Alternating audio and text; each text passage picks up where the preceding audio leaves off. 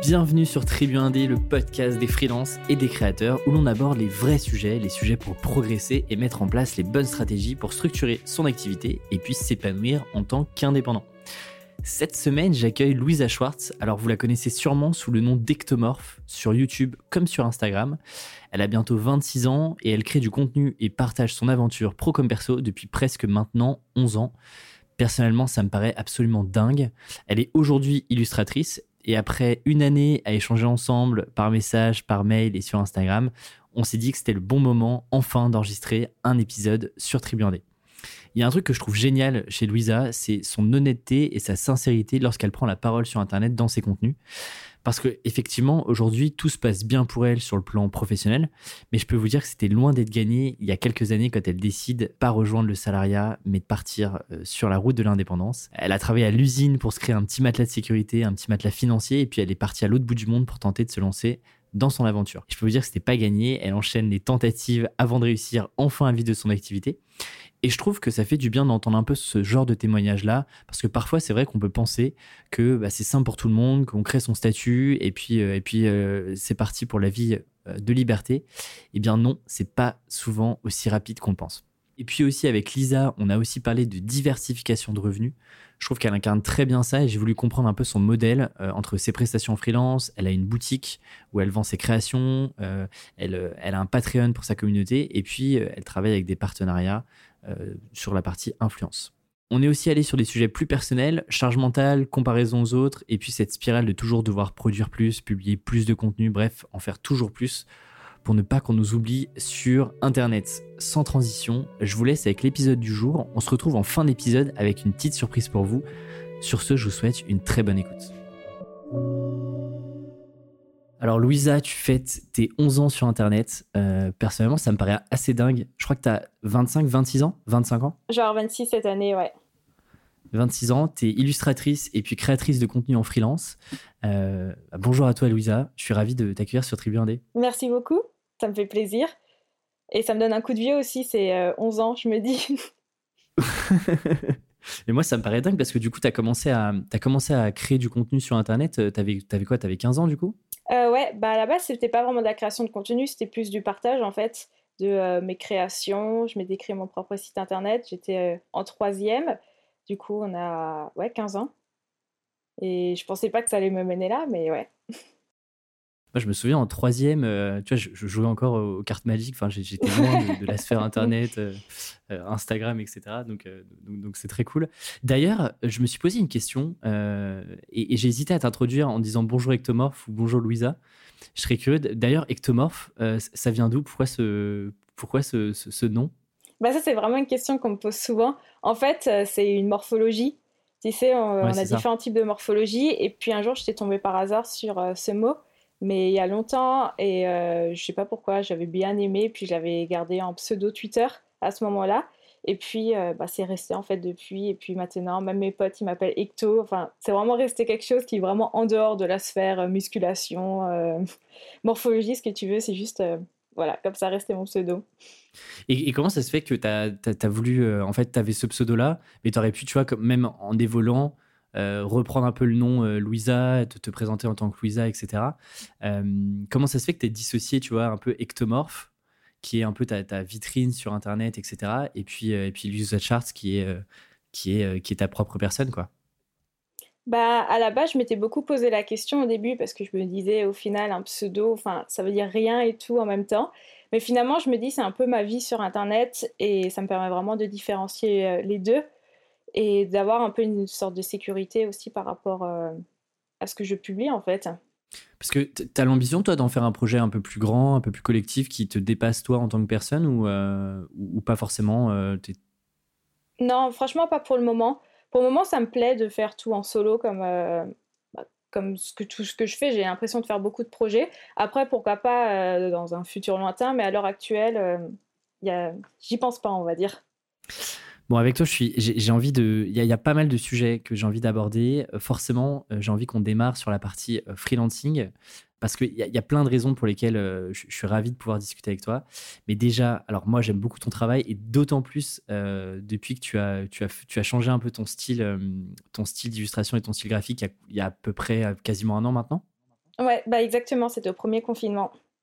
Alors, on y reviendra, euh, on y reviendra là-dessus, mais, euh, mais je trouve aussi que dans ton contenu, euh, tu es hyper sincère et honnête bah, dans, toutes les prises de parole, dans ton parcours, dans ton histoire, dans... et tu montres aussi un petit peu les galères et, le côté que beaucoup de créateurs et créatrices ne montrent pas tant que ça. et ça, je trouve ça cool parce que, parce que ça n'a pas été super rose dès le démarrage que tu t'es lancé en freelance. Ouais. Avant de te poser des questions là-dessus, toi, tu as toujours voulu être freelance ou pas? Enfin, c'est un truc où euh, tu vois, que tu as. Euh, en plus, tu commençais à partager un peu de contenu et tout. Euh, tu étais au lycée globalement. tu voulais déjà être un peu entrepreneur, freelance ou pas du tout? Non, pas vraiment en fait. On va dire que moi, je me suis toujours dit que j'allais travailler en agence, que j'allais être graphiste. Et c'est lors de mes études que j'ai commencé à avoir des vraies questions où je me disais, en fait, la seule chose que j'attends dans ma journée, c'est rentrer chez moi et faire des illustrations pour moi et publier sur Internet. Et c'est un peu là où je me suis dit, mais en fait, les études dans lesquelles je me suis lancée, pour ce que je voulais faire à la base, peut-être que c'est pas c'est pas ça. Et c'est progressivement que la réflexion s'est faite. Mais euh, ouais, il y a quelques années, jamais de la vie, je pensais être freelance en fait. C'est surtout grâce à Internet, en voyant des illustratrices qui partageaient leur vie, où je me suis rendu compte que c'était possible. Et c'est là où ça m'avait donné envie. Mais parce que euh, tu aurais pu rejoindre une agence en fait. Tu vois que tu as fait, euh, je, crois, il me semble que tu as fait une licence. Tu aurais pu directement après partir en agence et te lancer un peu plus tard en freelance. Qu'est-ce qui fait que finalement, ouais, tu te lances directement? C'est euh, quoi? Tu t'es inspiré par, par d'autres euh, illustratrices, graphistes, créatrices sur Internet? Bah, Au final, je me suis pas lancée de suite après mes études parce que euh, justement, je savais pas du tout quoi faire. En fait, c'est assez compliqué quand même. Bah, à la fin de mes études, j'avais quoi? 21 ou 22 ans, je crois, en fin de licence. Et c'est dur à cet âge de se dire maintenant on se lance en freelance.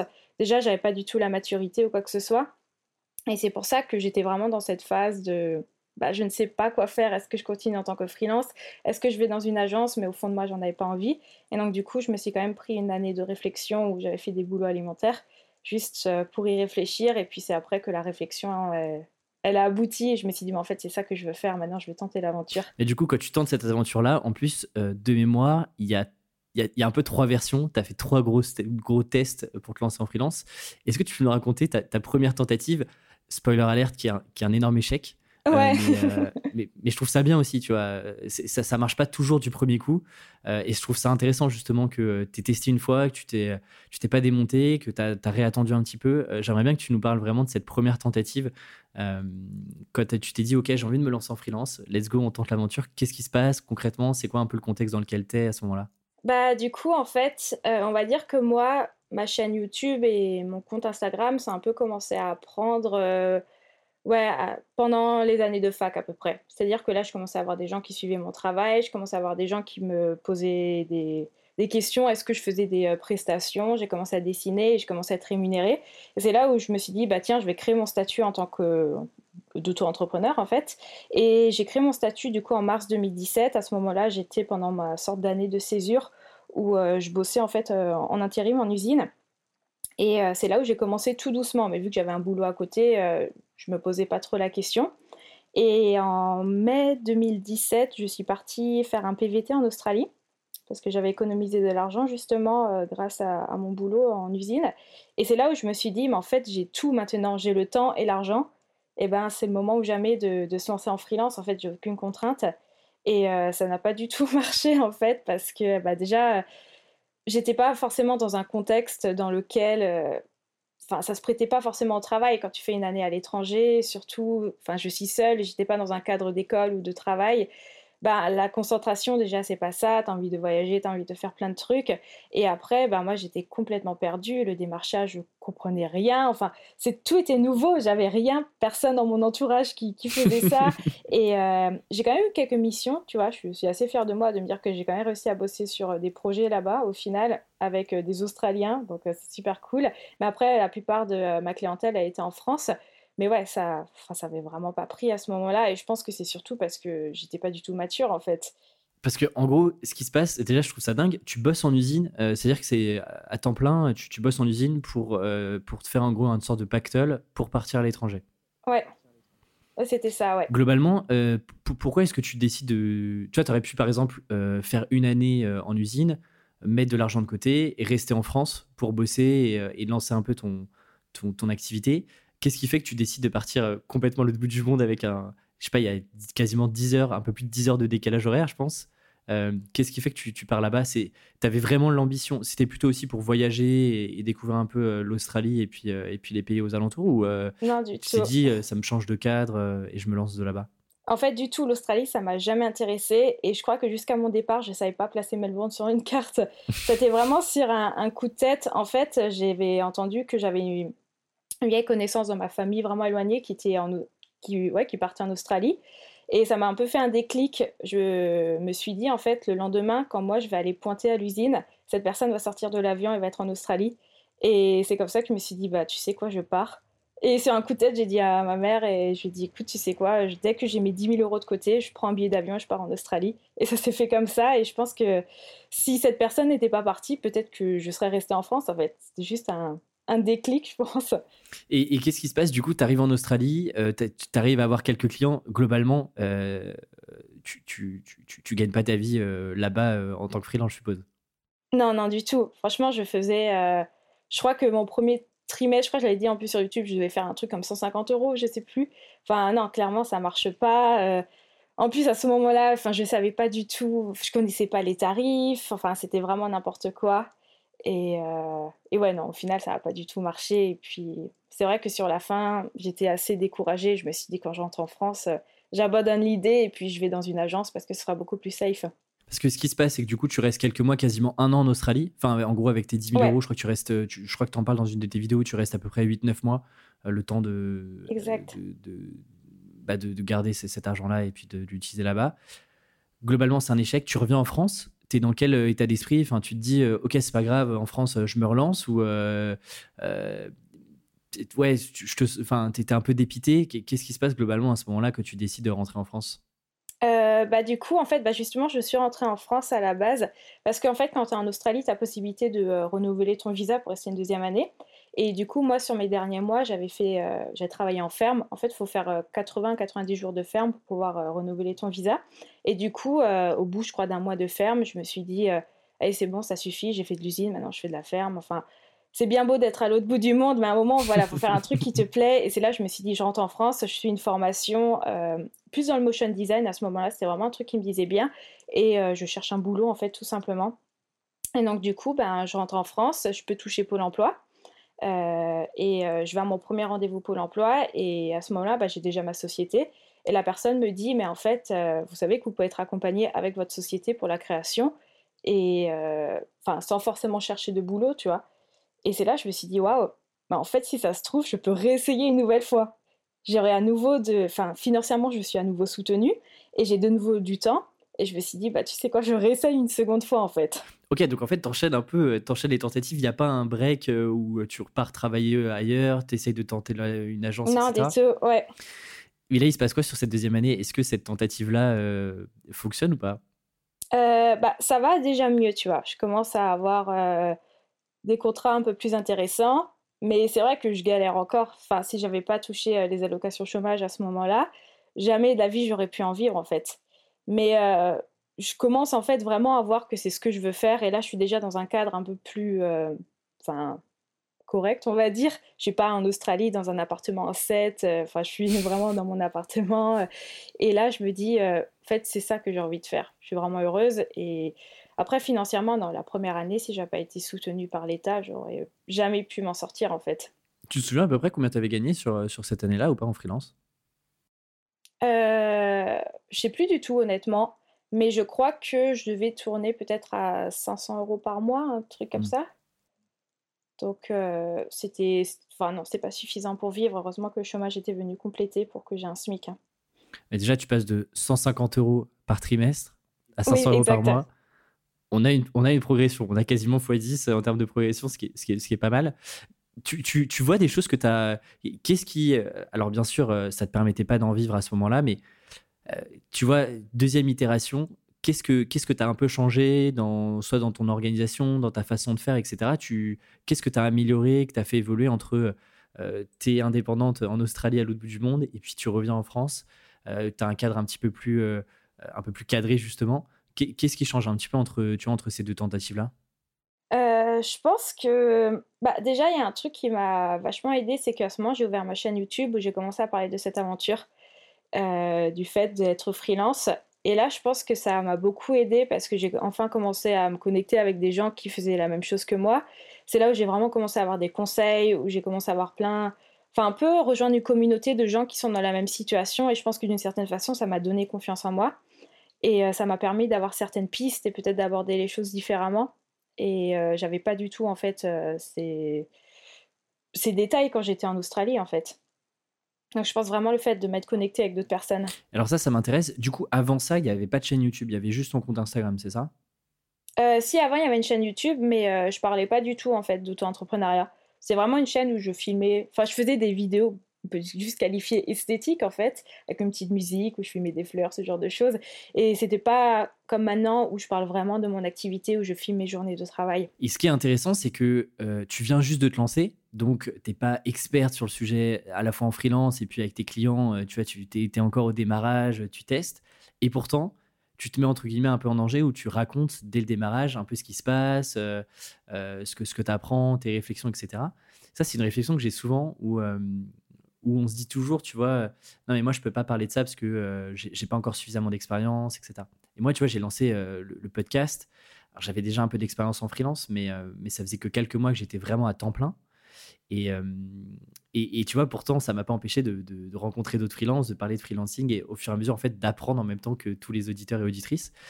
toi, c'était quoi? Est-ce que tu as eu ce, ce, truc où tu t'es dit, attends, mais si je parle de freelancing alors que, en fait, je suis pas encore freelance, que je parle un peu de mon activité alors que je suis pas vraiment lancé, comment est-ce que les gens vont réagir Tu as, eu ce truc-là de réflexion où tu t'es dit, ah, j'hésite, j'hésite à, à, parler de ça maintenant parce que je suis pas encore assez prête euh, non, parce que je, me suis de suite mis dans cette position de euh, fille qui galère en fait et qui se lance. Je me suis pas de suite mis euh, dans. Enfin, j'ai pas pris ce rôle de la personne qui est experte en illustration en, en freelance en hmm. fait. J'ai commencé très tôt à parler des côtés négatifs et très tôt je commençais à parler aussi de ma situation financière en fait, en disant bah moi en fait il y a des mois j'arrive pas à m'en sortir. là ce mois on m'a aidé financièrement ou pas et je pense que c'est ça qui a fait que les gens se sont peut-être identifiés et se sont dit bah en fait on est tous pareils. Et ce qui est hyper cool, c'est que tu, tu, te, tu, te, tu te rends un peu plus vulnérable. Et c'est là où, en fait, tu commences à avoir des conseils, que les gens commencent à te contacter, euh, tu, commences à échanger. Et en fait, tu te construis un peu euh, ton, ton, aventure à ce moment-là euh, parce que tu partages bah, tes galères avec d'autres personnes qui sont aussi dans les mêmes situations que toi, c'est ça? Ouais, c'est ça, exact. Et puis, ça m'a vachement permis de gagner confiance en moi aussi. Ça m'a permis aussi de me connecter avec des gens dans la vraie vie, en fait. Et euh, par exemple, lorsque j'ai emménagé à... Parce que du coup, après l'Australie, j'ai emménagé à Toulouse. Euh, bah, c'est grâce, grâce, par exemple, à Instagram et à ma chaîne YouTube que j'ai rencontré euh, d'autres freelances. Et puis, on a commencé à avoir un groupe de travail ensemble. Et c'est vraiment là où Internet est devenu réel, où mon métier aussi, d'une certaine façon, est devenu un peu plus réel. Et justement, tu, tu, parles de métier. Qu'est-ce que tu vendais Enfin, d'ailleurs, qu'est-ce que tu, ouais, qu'est-ce que tu vendais à tes clients? Au démarrage. Euh, est-ce que c'est toujours ce que tu vends aujourd'hui à tes clients? Est-ce que ça a évolué là-dessus? Euh, Tu vois, pour quelqu'un qui n'est pas du tout euh, dans, le milieu de l'illustration ou autre, concrètement, c'était quoi tes prestations? C'était quoi tes services que tu vendais à tes clients à l'époque? Ouais, ça a beaucoup changé. Bah, du coup, à l'époque, je faisais vraiment de l'illustration classique et je faisais du graphisme aussi. Donc, du coup, enfin, tout bête, tu sais, c'est par exemple quelqu'un va me demander de faire le design d'une carte de visite. Voilà, je vais ça va être ma prestation en fait, où je faisais des illustrations si quelqu'un voulait un portrait personnalisé. Et à côté de ça, j'avais ma boutique effectivement où euh, je vendais bah, mes illustrations. Et euh, j'avais mes réseaux où parfois j'avais euh, des, partenariats en fait, où tu mets en avant un produit. par exemple, je sais que dans ma première année, j'avais fait un partenariat avec Stabilo. Donc du coup, ils m'avaient envoyé des feutres et j'ai fait des illustrations avec. Donc ça, c'était mes trois premières sources de revenus à la base. Euh, et, maintenant, ouais, ça a évolué. Maintenant, je fais plus de euh, commandes pour les clients parce que j'ai plus le temps et puis que euh, plus ce temps avance, plus on a envie d'avoir la liberté de faire seulement ce qu'on aime. Donc du coup, je préfère seulement faire les choses que j'aime, aussi égoïste que ce soit, et vraiment me concentrer sur, sur d'autres choses. Parce que du coup, c'était beaucoup d'exécution. Est-ce qu'on venait te chercher pour ton style ou, ou en fait, tu étais obligé de t'adapter Tu vois, par exemple, tu avais du graphisme, si je reprends ton exemple de, carte de visite, est-ce que tu mettais ta patte vraiment, euh, la patte un peu ectomorphe, ou, euh, ou euh, c'était vraiment des commandes où il fallait que tu t'adaptes à des chartes existantes Tu vois, est-ce qu'on venait pour la, ta compétence de graphiste, illustratrice, ou on venait vraiment pour ta patte graphique? Non, du tout, c'était vraiment bah, je répondais en fait à des, à des commandes tout simplement. Donc je mettais pas du tout mon style. des fois, je refaisais des choses à la façon d'eux parce que les gens voulaient quelque chose dans, ce, ouais, dans cet esprit. Et c'est vrai que créativement, c'était pas forcément ce que je préférais faire. Et c'était même moi en fait qui démarchais parce qu'à ce moment-là, on me démarchait pas forcément. Mais il y a un moment, il faut bien payer le loyer. Donc, du coup, je faisais ce type de mission.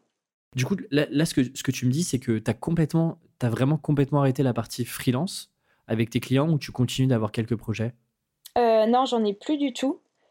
À part si euh, c'est vraiment des projets qui sont intéressants. En fait, c'est surtout par manque de temps maintenant. Je fais énormément de choses et euh, j'ai plus forcément le temps de me consacrer à ça. Et puis c'est vrai que c'est un milieu où, enfin voilà, c'est pas un mythe, mais pour se faire payer, c'est compliqué aussi. Et des fois, je me demande, est-ce que ça vaut vraiment la peine de mettre autant d'énergie dans un projet où la rémunération est mauvaise, alors que à côté de ça, je peux développer mes propres projets qui me permettent d'avoir une rémunération correcte? Donc euh, aujourd'hui, j'ai le choix et j'ai décidé d'arrêter. Mais c'est vrai que d'un côté, c'est un peu triste, mais voilà, c'est une réalité. Euh. Et, au démarrage, il me semblait que avais, tu avais aussi des clients, tu avais des particuliers, non? Tu n'avais pas que des entreprises. Euh. Oui. Et ça, ça m'intéresse parce que je trouve qu'il y a un vrai sujet. Il y a beaucoup d'indépendants, de, freelance qui vendent des prestations à des particuliers ou alors à d'autres freelances, d'autres indépendants, des gens qui, qui, sont seuls, etc. J'aimerais bien avoir ton retour d'expérience sur est-ce que ce sont des bons clients Est-ce que c'est, tu vois, je, me dis, c'est dommage de parfois de pas aller directement sur des entreprises parce que euh, il y a potentiellement plus de budget. C'est, euh, c'est, moi, j'ai jamais travaillé avec des particuliers. J'ai eu plein de retours de, de, freelance qui travaillent avec des particuliers. J'aimerais bien avoir ton, ton, retour, tu vois, sur. Je mets un peu dans la même catégorie les, les particuliers et puis les freelances. Typiquement, moi, je suis freelance j'aurais plein de besoins pour Tribu pour, euh, pour même ma propre activité. Le problème, c'est que j'ai pas un budget illimité, comme, enfin, j'ai pas des gros budgets comme pourraient avoir des entreprises. Euh, du coup, je serais curieux de savoir, ça ressemblait à quoi des missions que tu gérais avec, euh, avec tes clients particuliers, par exemple? Bah Moi, personnellement, je trouve qu'avec les particuliers, ça s'est toujours très bien passé. Je pense qu'il y avait surtout cette proximité. En fait, souvent, c'était des gens qui tombaient sur mon travail via mon compte Instagram. Donc du coup, déjà, la façon dont les premiers contacts sont faits, c'est complètement différent. Les gens vont m'écrire « Hello Louisa, j'ai vu ce que tu fais, euh, j'aimerais savoir quels sont tes budgets pour ci et ça ».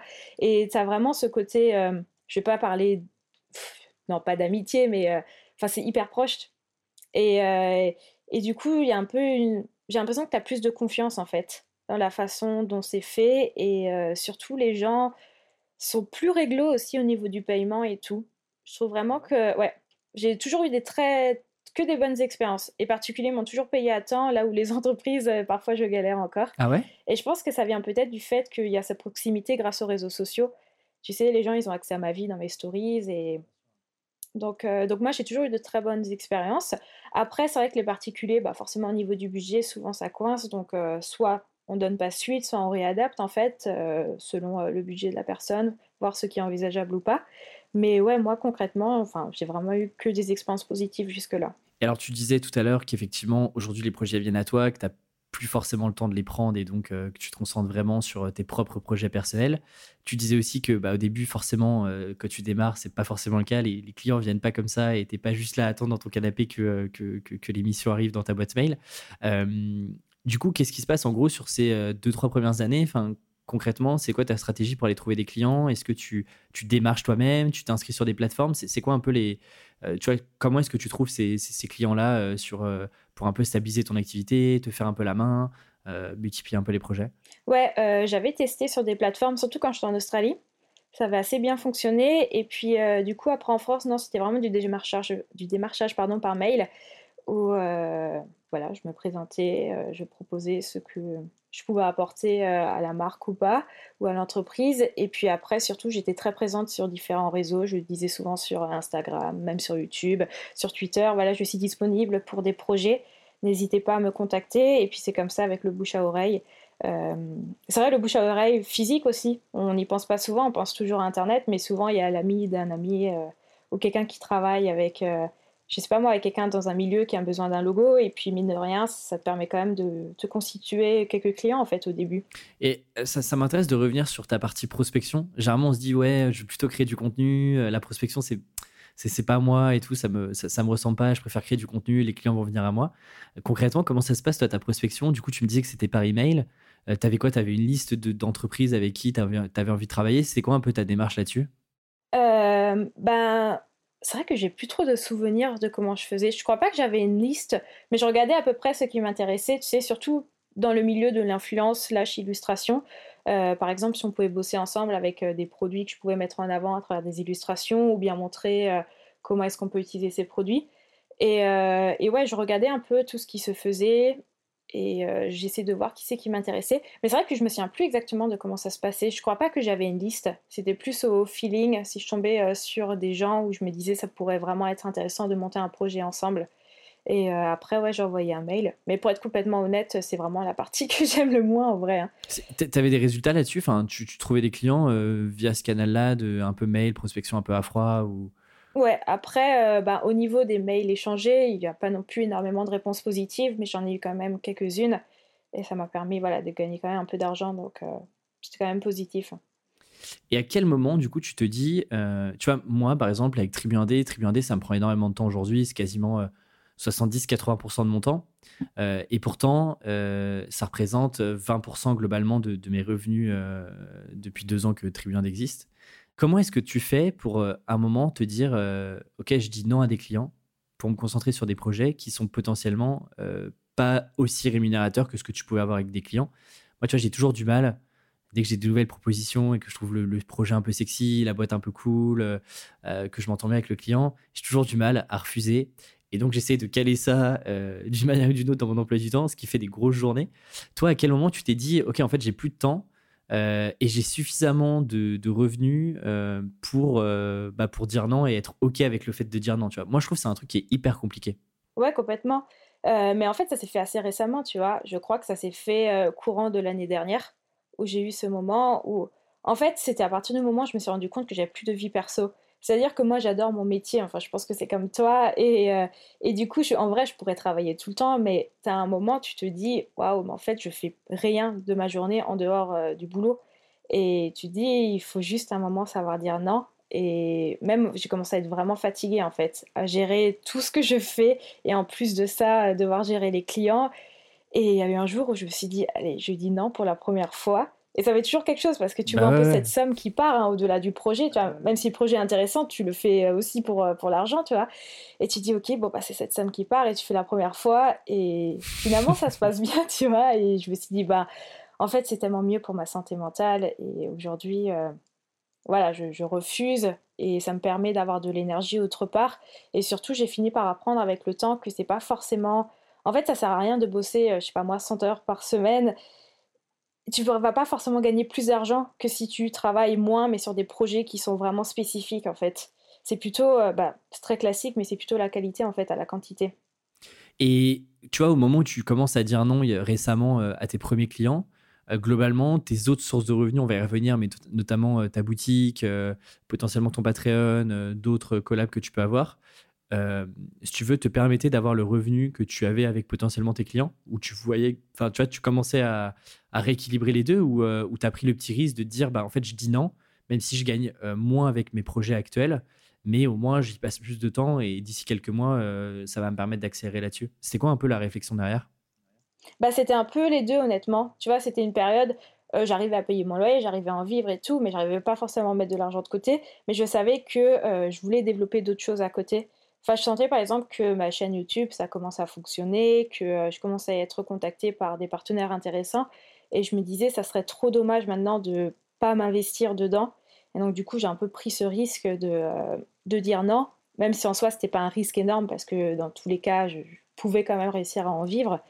Mais c'était ouais, vraiment une sorte d'entre-deux où euh, je me suis dit, je sacrifie un petit peu de temps pour pouvoir me consacrer à d'autres choses. Et en vrai, j'aimerais bien, euh, j'aimerais bien te suivre là-dessus. Effectivement, j'ai encore une petite aversion au risque. Je t'avoue que, que quand j'ai des projets un peu sympas, je me dis euh, c'est toujours un peu d'argent que je peux mettre de côté euh, pour, pour, pour, pour des moments de creux. donc, donc, donc, en tout cas, c'est cool. Tu parlais dans une de tes vidéos aussi un vrai sujet qui me, qui me touche pas mal. Et alors, je trouve que c'est plutôt un sujet, tu vas me dire ce que tu en penses, mais c'est un sujet que moi j'appelle un peu luxe, euh, c'est-à-dire c'est un sujet, euh, enfin c'est des questions que tu vas pouvoir te poser, que tu commences à avoir des clients réguliers, euh, mais c'est la cohérence entre tes valeurs perso, les choses auxquelles tu crois, les produits que tu consommes, etc. Et puis parfois tes clients. et tu as parfois une dissonance entre bah, le type de client qui, te, qui te démarche ou avec qui tu as envie de bosser, et puis toi, tes valeurs, tes croyances, etc. et je trouve ça hyper compliqué de, par exemple, tu vois, je sais pas si tu consommes que des produits éthiques et qu'une boîte qui n'est pas forcément hyper éthique te contacte avec un budget, avec une belle mission. Je trouve que c'est beaucoup plus compliqué que ce qu'on veut nous faire croire de refuser justement de travailler avec cette, avec cette entreprise-là parce que la mission est cool et même si c'est moins dans tes valeurs, bah, c'est aussi une rentrée d'argent. Est-ce que ça t'est déjà arrivé d'être sur, ce, sur ces sujets-là, sur ce, un peu ce dilemme-là ou pas? Ah oui, complètement. Moi, c'est enfin, vraiment quelque chose qui m'arrive souvent et c'est compliqué. Je sais qu'aujourd'hui, je me permets de dire non parce que j'ai aussi un peu cette présence sur Internet. Mais entre nous, je pense que si j'avais par exemple pas cette présence, peut-être que je réfléchirais différemment, tu vois. Aujourd'hui, je sais que par exemple, si je vais m'associer avec une marque qui n'est pas éthique, c'est pas uniquement l'illustration qui va être impactée, mais c'est aussi ma présence en tant que Louisa sur Internet qui va être impactée. Et euh, ça a été le cas, j'ai déjà refusé des projets. L'année dernière, j'avais eu un projet vraiment trop bien où j'aurais pu créer une ligne de déco avec euh, une marque de fast fashion. Et je me disais, mais je peux pas, je peux pas voilà, consommer en seconde main et après euh, annoncer, bon, bah, les amis, je travaille avec un grand groupe. Et c'est hyper complexe, hein, jusqu'à une de mes dernières collabs que j'avais fait sur Instagram avec une marque de chaussures. Est-ce que je peux citer les marques? Oui. Hein. Oui, oui, tu peux citer, il n'y a, pas de, ah a pas de problème. ouais, bah du coup, j'ai travaillé avec Vans, par exemple. Donc, trop contente, tu vois. Mais tu as toujours ce truc de. Ça reste quand même de la fast fashion. Ça reste quand même des chaussures qui ont potentiellement du cuir. Euh, où est-ce que je me positionne par rapport à ça? Et d'un point de vue général, ça a été très bien accueilli, même si voilà, j'ai quand même eu un message de quelqu'un qui a dit que était déçu, mais après, en même temps, tu peux pas. Euh, enfin, voilà, les gens ne doivent pas non plus attendre quoi que ce soit de moi, mais d'une certaine façon, ouais, évidemment que c'est compliqué. Là encore, récemment, on m'a contacté pour faire des illustrations, euh, peut-être pour euh, un coffret de Noël pour une marque de cosmétiques. Et du coup, première chose que je fais, c'est je tape sur Internet, est-ce que la marque était sur les animaux ou pas Et c'est plein de choses comme ça. C'est ouais, c'est vraiment compliqué, honnêtement, de, de, se positionner parce que, comme je l'avais dit dans une vidéo, souvent c'est les grands groupes qui ont le plus gros budget et qui ont le plus d'idées créatives, qui ont vraiment un pôle dédié à la création. Donc, c'est hyper frustrant quand même. Mais oui, mais parce que tu vois Enfin, je veux dire que parfois, tu as besoin de rentrer, faire rentrer de l'argent, faire bah, rentrer des projets. Ouais. je, trouve ça, je, trouve ça, je trouve ça difficile de, refuser. Enfin, tu es en train de refuser un, un, budget, quoi. Ouais, euh, complètement. Alors, ce, que je comprends, c'est que souvent, en plus, toi, tu incarnes beaucoup les projets. Par exemple, si je reprends le, euh, ton, ton, exemple là de, de, de, cette collab qui a été avortée euh, sur, sur une ligne de déco, là, tu te mets beaucoup en avant. Est-ce qu'il y a des projets aussi où, où tu vois, tu es, es, plus dans l'exécution euh, c'est moins Ectomorph ou Louisa qui se met en avant, mais c'est plus de l'exécution que tu fais pour une entreprise qui est moins dans tes valeurs? Ça t'est déjà arrivé, ça, ou pas? Euh, Tu vois, où c'est moins public, globalement, où, euh, c'est moins... si tu veux, ton travail est public, mais, mais c'est pas directement vraiment associé à, ta personne, à toi. Oui, je vois ce que tu veux dire. oui, ça m'est déjà arrivé, mais là, maintenant, du coup, avec une boîte qui est moins éthique, je crois pas. Mais euh, oui, ça m'est déjà arrivé qu'on me contacte uniquement pour de l'illustration pure et pas forcément pour être associé euh, Ectomorph X, la marque en fait. Vraiment des prestations d'illustratrice euh, simples. Et ah bah si, si, oui, justement, ouais, maintenant ça me revient. par exemple, l'année dernière, j'avais travaillé pour certains groupes où j'avais fait des illustrations qui étaient republiées sur leur Instagram. Moi, je suis pas du tout créditée ou quoi que ce soit. C'était vraiment un travail d'illustration simple. Et c'est vrai que pour ça, ben, je suis un peu moins regardante d'une certaine façon. Je me dis, les gens le savent pas, mais tu as quand même toujours ce truc de ce. Le soir, tu te couches et tu dis Ouais, mais est-ce que c'est bien et tout ce que je fais? Après, tu vois un reportage à la télé, tu dis Ah mince, c'est à cause de moi qu'il y a des trucs comme ça qui se passent. Donc, euh, en vrai, c'est hyper compliqué. Enfin, l'argent, ça te fait réfléchir complètement différemment et ça serait mentir que de dire que c'est simple en fait. Ouais, et puis bah, du coup, tu rends l'argent, euh, tu refais un virement euh, à l'entreprise, c'est ça? Non, pas du tout. J'aimerais. non, mais je, je, trouvais ça cool d'en parler avec toi parce que c'est toujours. En fait on te dit toujours euh, euh, définis tes valeurs, euh, accepte que des projets qui, qui rendent tes valeurs. Je trouve que quand tu as moins de 3 ans d'expérience et que tu n'as pas non plus 60 projets qui tombent chaque semaine, bah, parfois tu n'as pas le luxe de pouvoir choisir et donc et donc c'est aussi OK. tu vois, moi j'essaye quand même de faire un peu une séparation entre mon travail, c'est-à-dire ce que je propose à mes clients, et mes valeurs et ce en quoi je crois, tu vois. Et c'est OK parfois de pas forcément être euh, que ton travail et ce que tu fais un peu euh, pour tes clients soit pas ultra, ultra aligné, surtout quand c'est pas toi en plus qui est mis en avant, mais juste ton travail. Moi, je, tu vois, je suis un peu plus, je suis un peu moins, euh, comment dire, je suis un peu moins intransigeant là-dessus, mhm. sur ce côté euh, valeur-travail, mais, euh, mais après, c'est libre à chacun. Mais je trouve que c'est beaucoup plus complexe que, que juste un truc binaire où ça rentre ou pas dans tes valeurs, t'acceptes oui ou non, quoi. Ouais, complètement. Et puis surtout, comme je disais, tu sais, moi, j'ai un peu cette image publique, et je pense que si je l'avais pas, je, je réfléchirais peut-être différemment.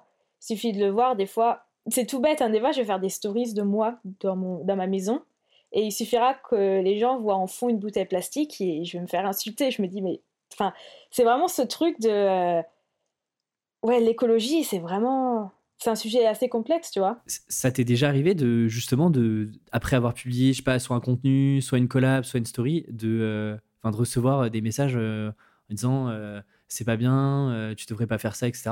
Oui, complètement. Ben, que ce soit dans ma vie personnelle ou dans ma vie professionnelle, par exemple, c'est la Coupe du Monde féminine de foot, c'était il y a deux ans, il me semble. Et du coup, j'avais fait des illustrations pour Nike. Et c'est pas passé chez beaucoup de gens. en plus, c'était bien avant euh, le scandale avec les Ouïghours, tout ce qui se passe en ce moment. Et, euh, et du coup, ouais, c'est pas passé. Et après, tu vois, même dans ma vie plus personnelle, par exemple, la dernière fois, j'ai montré comment j'ai aménagé mon atelier. Et j'ai acheté mes meubles chez Ikea. Et tu auras toujours des gens qui vont dire Ah, mais c'est pas bien. Euh. Enfin, c'est c'est ouf. Hein. Comment tu réagis à ça? Enfin, tu vois, c'est quoi ton sentiment là-dessus euh, Est-ce que, euh, enfin, tu vois, moi, j'avoue que j'ai la chance. Alors attention, peut-être que euh, après cet épisode-là, je vais recevoir une vague de critiques, mais j'ai eu la chance de de, de, jamais avoir de message où les gens me disent en fait ce que tu fais, t'es un énorme, es un énorme guignol, c'est nul ce que tu fais, etc. Ou tu devrais pas parler de ça, t'aurais pas dû inviter telle et telle personne, etc. J'ai la chance, je touche du bois, de pas avoir ça.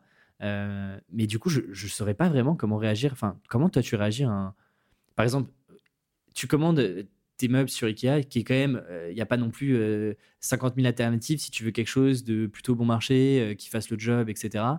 Enfin, tu réagis comment à, quelqu'un qui va te dire mais, mais pourquoi tu commandes tes meubles chez Ikea quoi? Mmh Ben en fait, je réfléchis tout simplement à ce que je fais au quotidien, tu vois je me dis, euh, enfin moi par exemple, je fais plein d'efforts au quotidien. Je me dis, c'est pas parce que je commande des meubles une fois tous les trois ans que je détruis la planète, tu vois.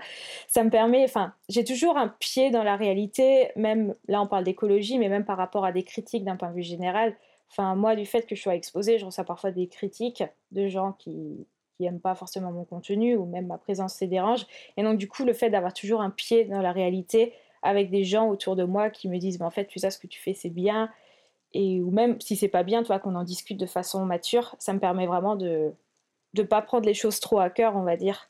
Et d'ailleurs, ça te freine, euh, je, voulais aborder ce sujet-là un petit peu après, mais, mais parlons-en maintenant parce que, parce que je trouve ça cool.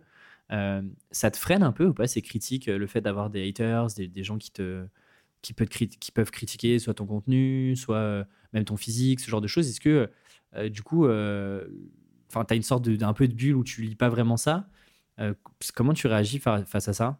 Bah déjà, j'en ai vraiment, vraiment peu. Je pense que parce que je suis quand même un contenu de niche, euh, l'illustration et, euh, et voilà, le fait d'être freelance. Donc ça va, j'en ai assez peu. Mais euh, ce que je fais, c'est que, en fait, il y a différents types de critiques. Il y en a sur le coup, je vais les lire, je dis, bon, bah, enfin, tu peux rien, enfin, émotionnellement, tu peux rien dire face à ça. Et après, tu peux avoir des critiques qui touchent vraiment. Mais dans tous les cas, je supprime de suite le commentaire parce que je veux pas le relire, tu vois. Des fois, il y a des choses qui peuvent vraiment, vraiment faire du mal. Et euh, c'est ça, c'est je supprime et je bloque la personne directement. Euh, justement pour me protéger émotionnellement, sinon c'est trop compliqué. J'ai déjà eu des critiques qui m'ont vraiment rendu malade, en fait. Des gens euh, sur Twitter. Ouais, c'est incroyable. Bah, c'est sur Twitter à chaque fois en plus. Enfin, et jamais sans me mentionner. Par exemple, c'est un truc que j'ai arrêté de faire, je tape plus mon pseudo sur Twitter. C'était un truc que je faisais au début, j'étais obsédée par ça. Euh, je voulais plaire. Au début, bah, c'est normal, tu veux plaire à tout le monde. Ouais. Au tout début, j'ai lancé ma chaîne YouTube et j'étais là, ah, je veux plaire à tout le monde et tout. Et j'avais pas, en plus, j'avais pas la maturité comme maintenant où je, enfin, je peux comprendre. Non, je peux pas comprendre la méchanceté gratuite, mais je peux comprendre qu'il y ait des gens qui soient en hmm. désaccord, tu vois, évidemment. Mais, euh, mais ouais, je voulais plaire à tout le monde. Du coup, je disais tout le temps tout ce qui se disait sur moi. Et puis, je disais des choses et je me disais, oh mon Dieu, horrible. mais ça, ouais, je sais pas, moi, je, j'en parlais avec un, petit groupe d'entrepreneurs où on, essayait un peu de, parler de, soi, de pourquoi est-ce qu'on fait les projets, etc. Et moi, j'ai quand même un truc. Alors, bien sûr, je fais mes projets de manière assez égoïste. Tribu Indé a démarré sur un projet égoïste. Aujourd'hui, c'est un projet beaucoup plus communautaire que, ça l'était au démarrage. Mais il y a un truc quand même que, que, je dis pas trop d'ailleurs dans, le podcast, donc donc c'est l'occasion, mais je, je, suis quand même assez attentif, mine de rien, à ce que les gens peuvent penser de ce que je fais. Euh, tu vois, je pense pas. Alors peut-être que, euh, en tout cas, c'est ma perception personnelle de, ce que je fais, mais j'ai pas l'impression d'être quelqu'un d'extrêmement clivant, euh, à la fois dans mes prises de position, ce que je peux écrire sur LinkedIn, sur Insta, etc. Et est-ce que ce côté clivant ou de, certains sujets que, tu vois, il y, a plein de sujets sur lesquels je prends pas position parce que je sais que derrière, ça, va cliver en fait. Enfin, les gens, il va y avoir le bien et le mal globalement. du coup, moi, je fais vachement attention à ça toi, du coup, c'est un truc auquel tu, faisais attention beaucoup, en fait, le regard des autres, ce que les gens peuvent penser de ce que tu fais, etc. C'était un truc qui était hyper important, je suppose, en plus que tu démarres un projet, que tu commences à créer un peu de contenu, d'avoir une communauté, etc. C'est un truc qui touchait pas mal, je suppose.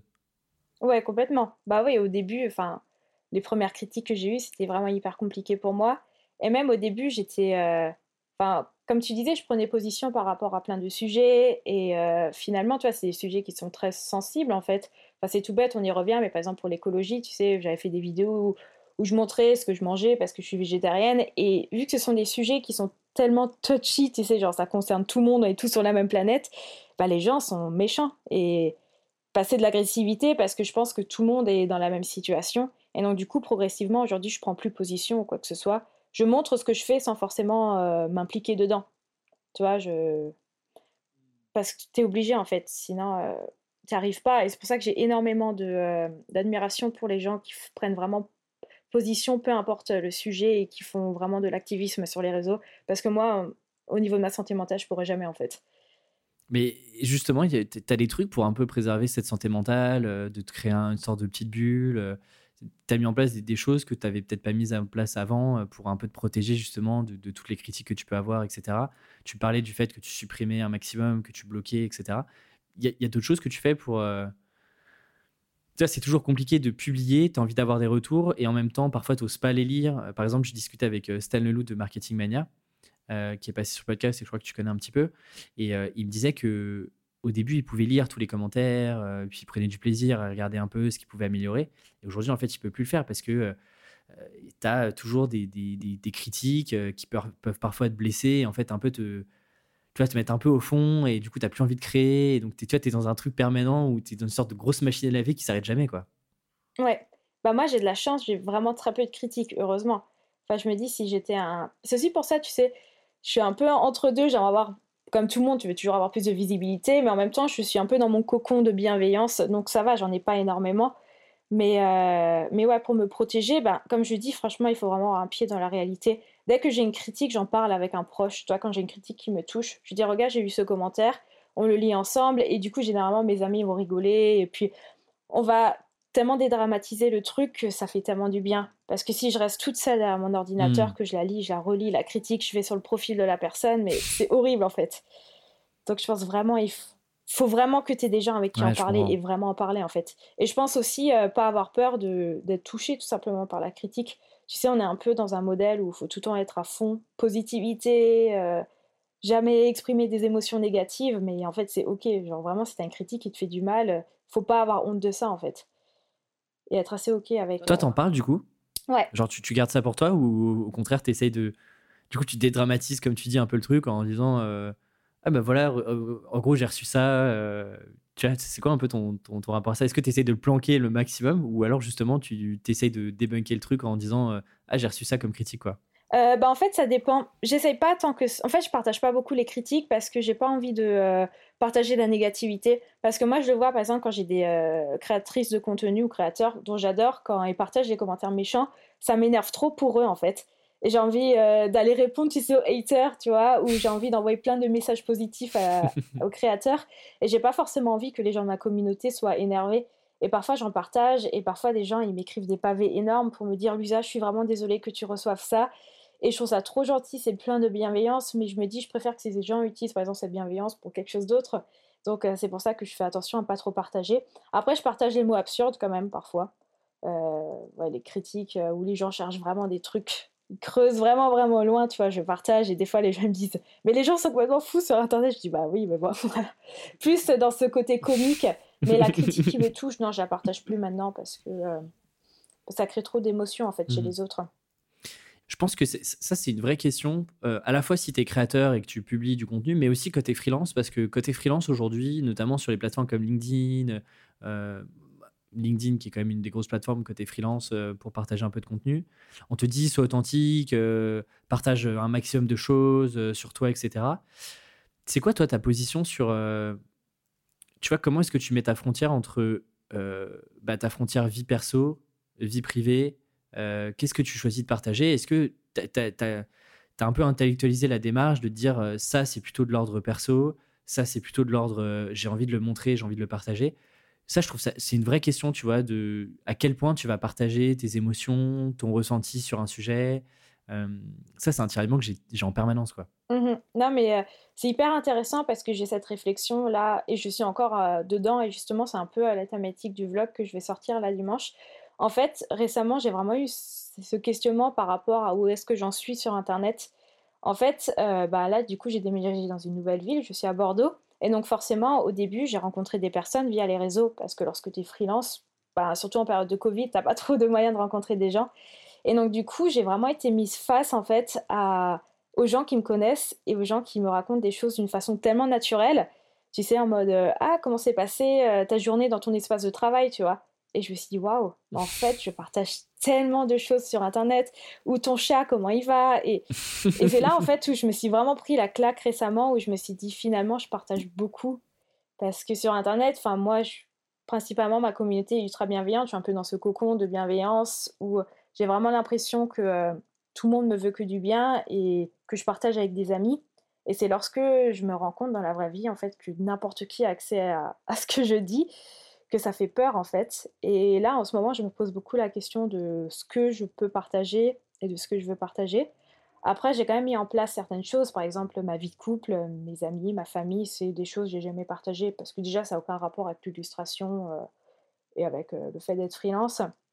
Ma maison, mon appartement, j'essaie au maximum de ne pas partager, même si effectivement mon atelier est euh, dans, dans, mon salon, on peut voir un peu ma maison, mais je vais jamais faire un house tour ou Enfin, je fais toujours attention quand même à me protéger euh, au maximum et à seulement montrer certains passages de ma vie.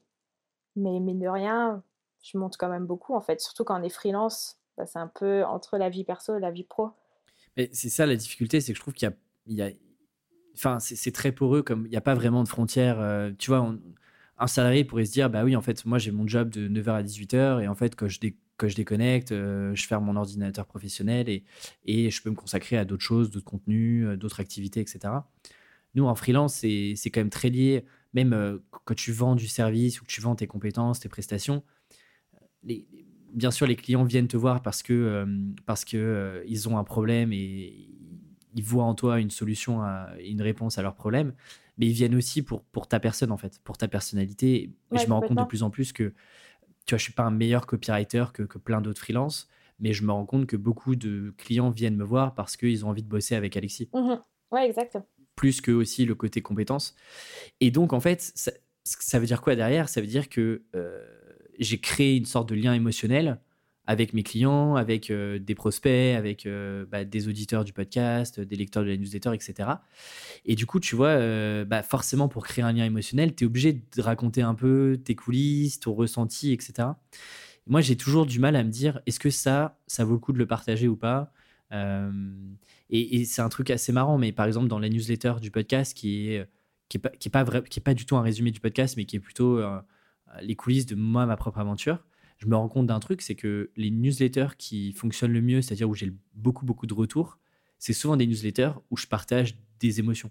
Soit euh, bah là, c'est difficile en ce moment, notamment quand j'écrivais le livre, j'ai eu plein de moments un peu down, où, c'est galère, où tu as l'impression que tu vas jamais avancer, ou euh, quand je me retrouvais l'année dernière, juste avant le Covid, euh, et que j'étais à Bali, que j'avais du mal à dire non à des clients, que j'étais surchargé, ou tu vois, où en fait, tu, tu montres un peu tes faiblesses, entre guillemets, mine de rien, j'ai l'impression que c'est ce qui crée le plus de connexion euh, avec, avec, les gens, quoi. Et donc. Euh, ouais, complètement.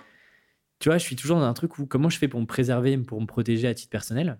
Parce que même si euh, on partage beaucoup de choses sur Internet, et, je pense que tu seras d'accord avec moi, on choisit quand même consciemment ce qu'on a envie de partager. on montre bah, qu'une facette de notre personnalité, de notre. Et je pense que c'est bien de l'assumer, tu vois. Personne n'est complètement transparent sur Internet, même celles et ceux qui veulent, qui veulent dire qu'ils sont complètement transparents et qui partagent tout. Il y a toujours une sorte de maîtrise dans ce que tu fais. On n'est pas des, des stars de télé-réalité non plus. Mais du coup, ouais, donc ce que je comprends, c'est que tu as des sujets au sur. niveau du montage. Ouais. Vas-y, vas-y, excuse-moi, je t'ai coupé. Euh, non, non, j'allais dire, dire, justement, ouais, au niveau du montage, enfin, même si tu vas partager ta journée où tu es 100% transparent, suffit que tu coupes, que tu mets de la musique, ça peut de suite changer mm. euh, la valeur de tes propos. Complètement, ouais. Et toi, du coup, tu... je sais qu'il y a un moment où tu partageais beaucoup tes revenus. Euh, là-dessus, sur, sur, ton activité plutôt professionnelle, donc hors, tu vois, sphère privée, c'est-à-dire tes amis, ton couple, ton environnement, etc. côté vraiment professionnel, tu, partages tout là-dessus ou pas? Tes revenus, euh, tes galères, euh, euh, tes clients, tes ventes, etc. Tout ça, tu le partages ou pas? Non, maintenant je partage de moins en moins, tu vois, par rapport à mes revenus. je dis que ça marche bien, tu vois, enfin, j'ai pas de soucis par rapport à ça. J'essaie quand même, tu vois, parfois de donner un peu des, idées au niveau des revenus ou des projets que j'ai pu avoir. Je, peut-être, je partage peut-être un peu plus sur Patreon parce que je sais que les gens sont vraiment bienveillants là-bas. Mais le problème de l'argent, c'est que c'est quand même un sujet qui peut être propice à curiosité malsaine. C'est pour ça, ça me permet aussi moi de me protéger euh, derrière. Euh, c'est pour ça que je partage pas trop au niveau de l'argent. Mais euh, ouais, au niveau de mon activité, je continue quand même à être transparente parce que c'est important et que j'ai aussi envie d'avoir des gens qui sont honnêtes et qui sont transparents, qui me suivent en fait. Et moi, ça m'intéresse pas aujourd'hui de faire un contenu qui soit édulcoré. J'en fais parfois, et c'est une prise de position que je fais dans certaines vidéos où je filme de certaines façons et c'est purement pour de l'esthétisme. Mais après, à côté de ça, euh, je contrebalance avec des vlogs où je dis Bon, les gars, aujourd'hui, ça va pas. Euh. J'ai pas le moral. Mais d'ailleurs, tu, parlais de Patreon. Parlons du sujet de diversification de revenus parce que je trouve ça extrêmement intéressant, d'autant plus en ce moment où la situation, euh, je, je, vais pas refaire l'histoire, hein, mais on la connaît. Euh, c'est intéressant aussi d'avoir euh, différentes sources de revenus, notamment côté freelance, de pas dépendre juste, par exemple, d'un seul client ou de quelques clients, mais d'avoir potentiellement d'autres projets à côté. Je trouve que tu l'incarnes plutôt bien.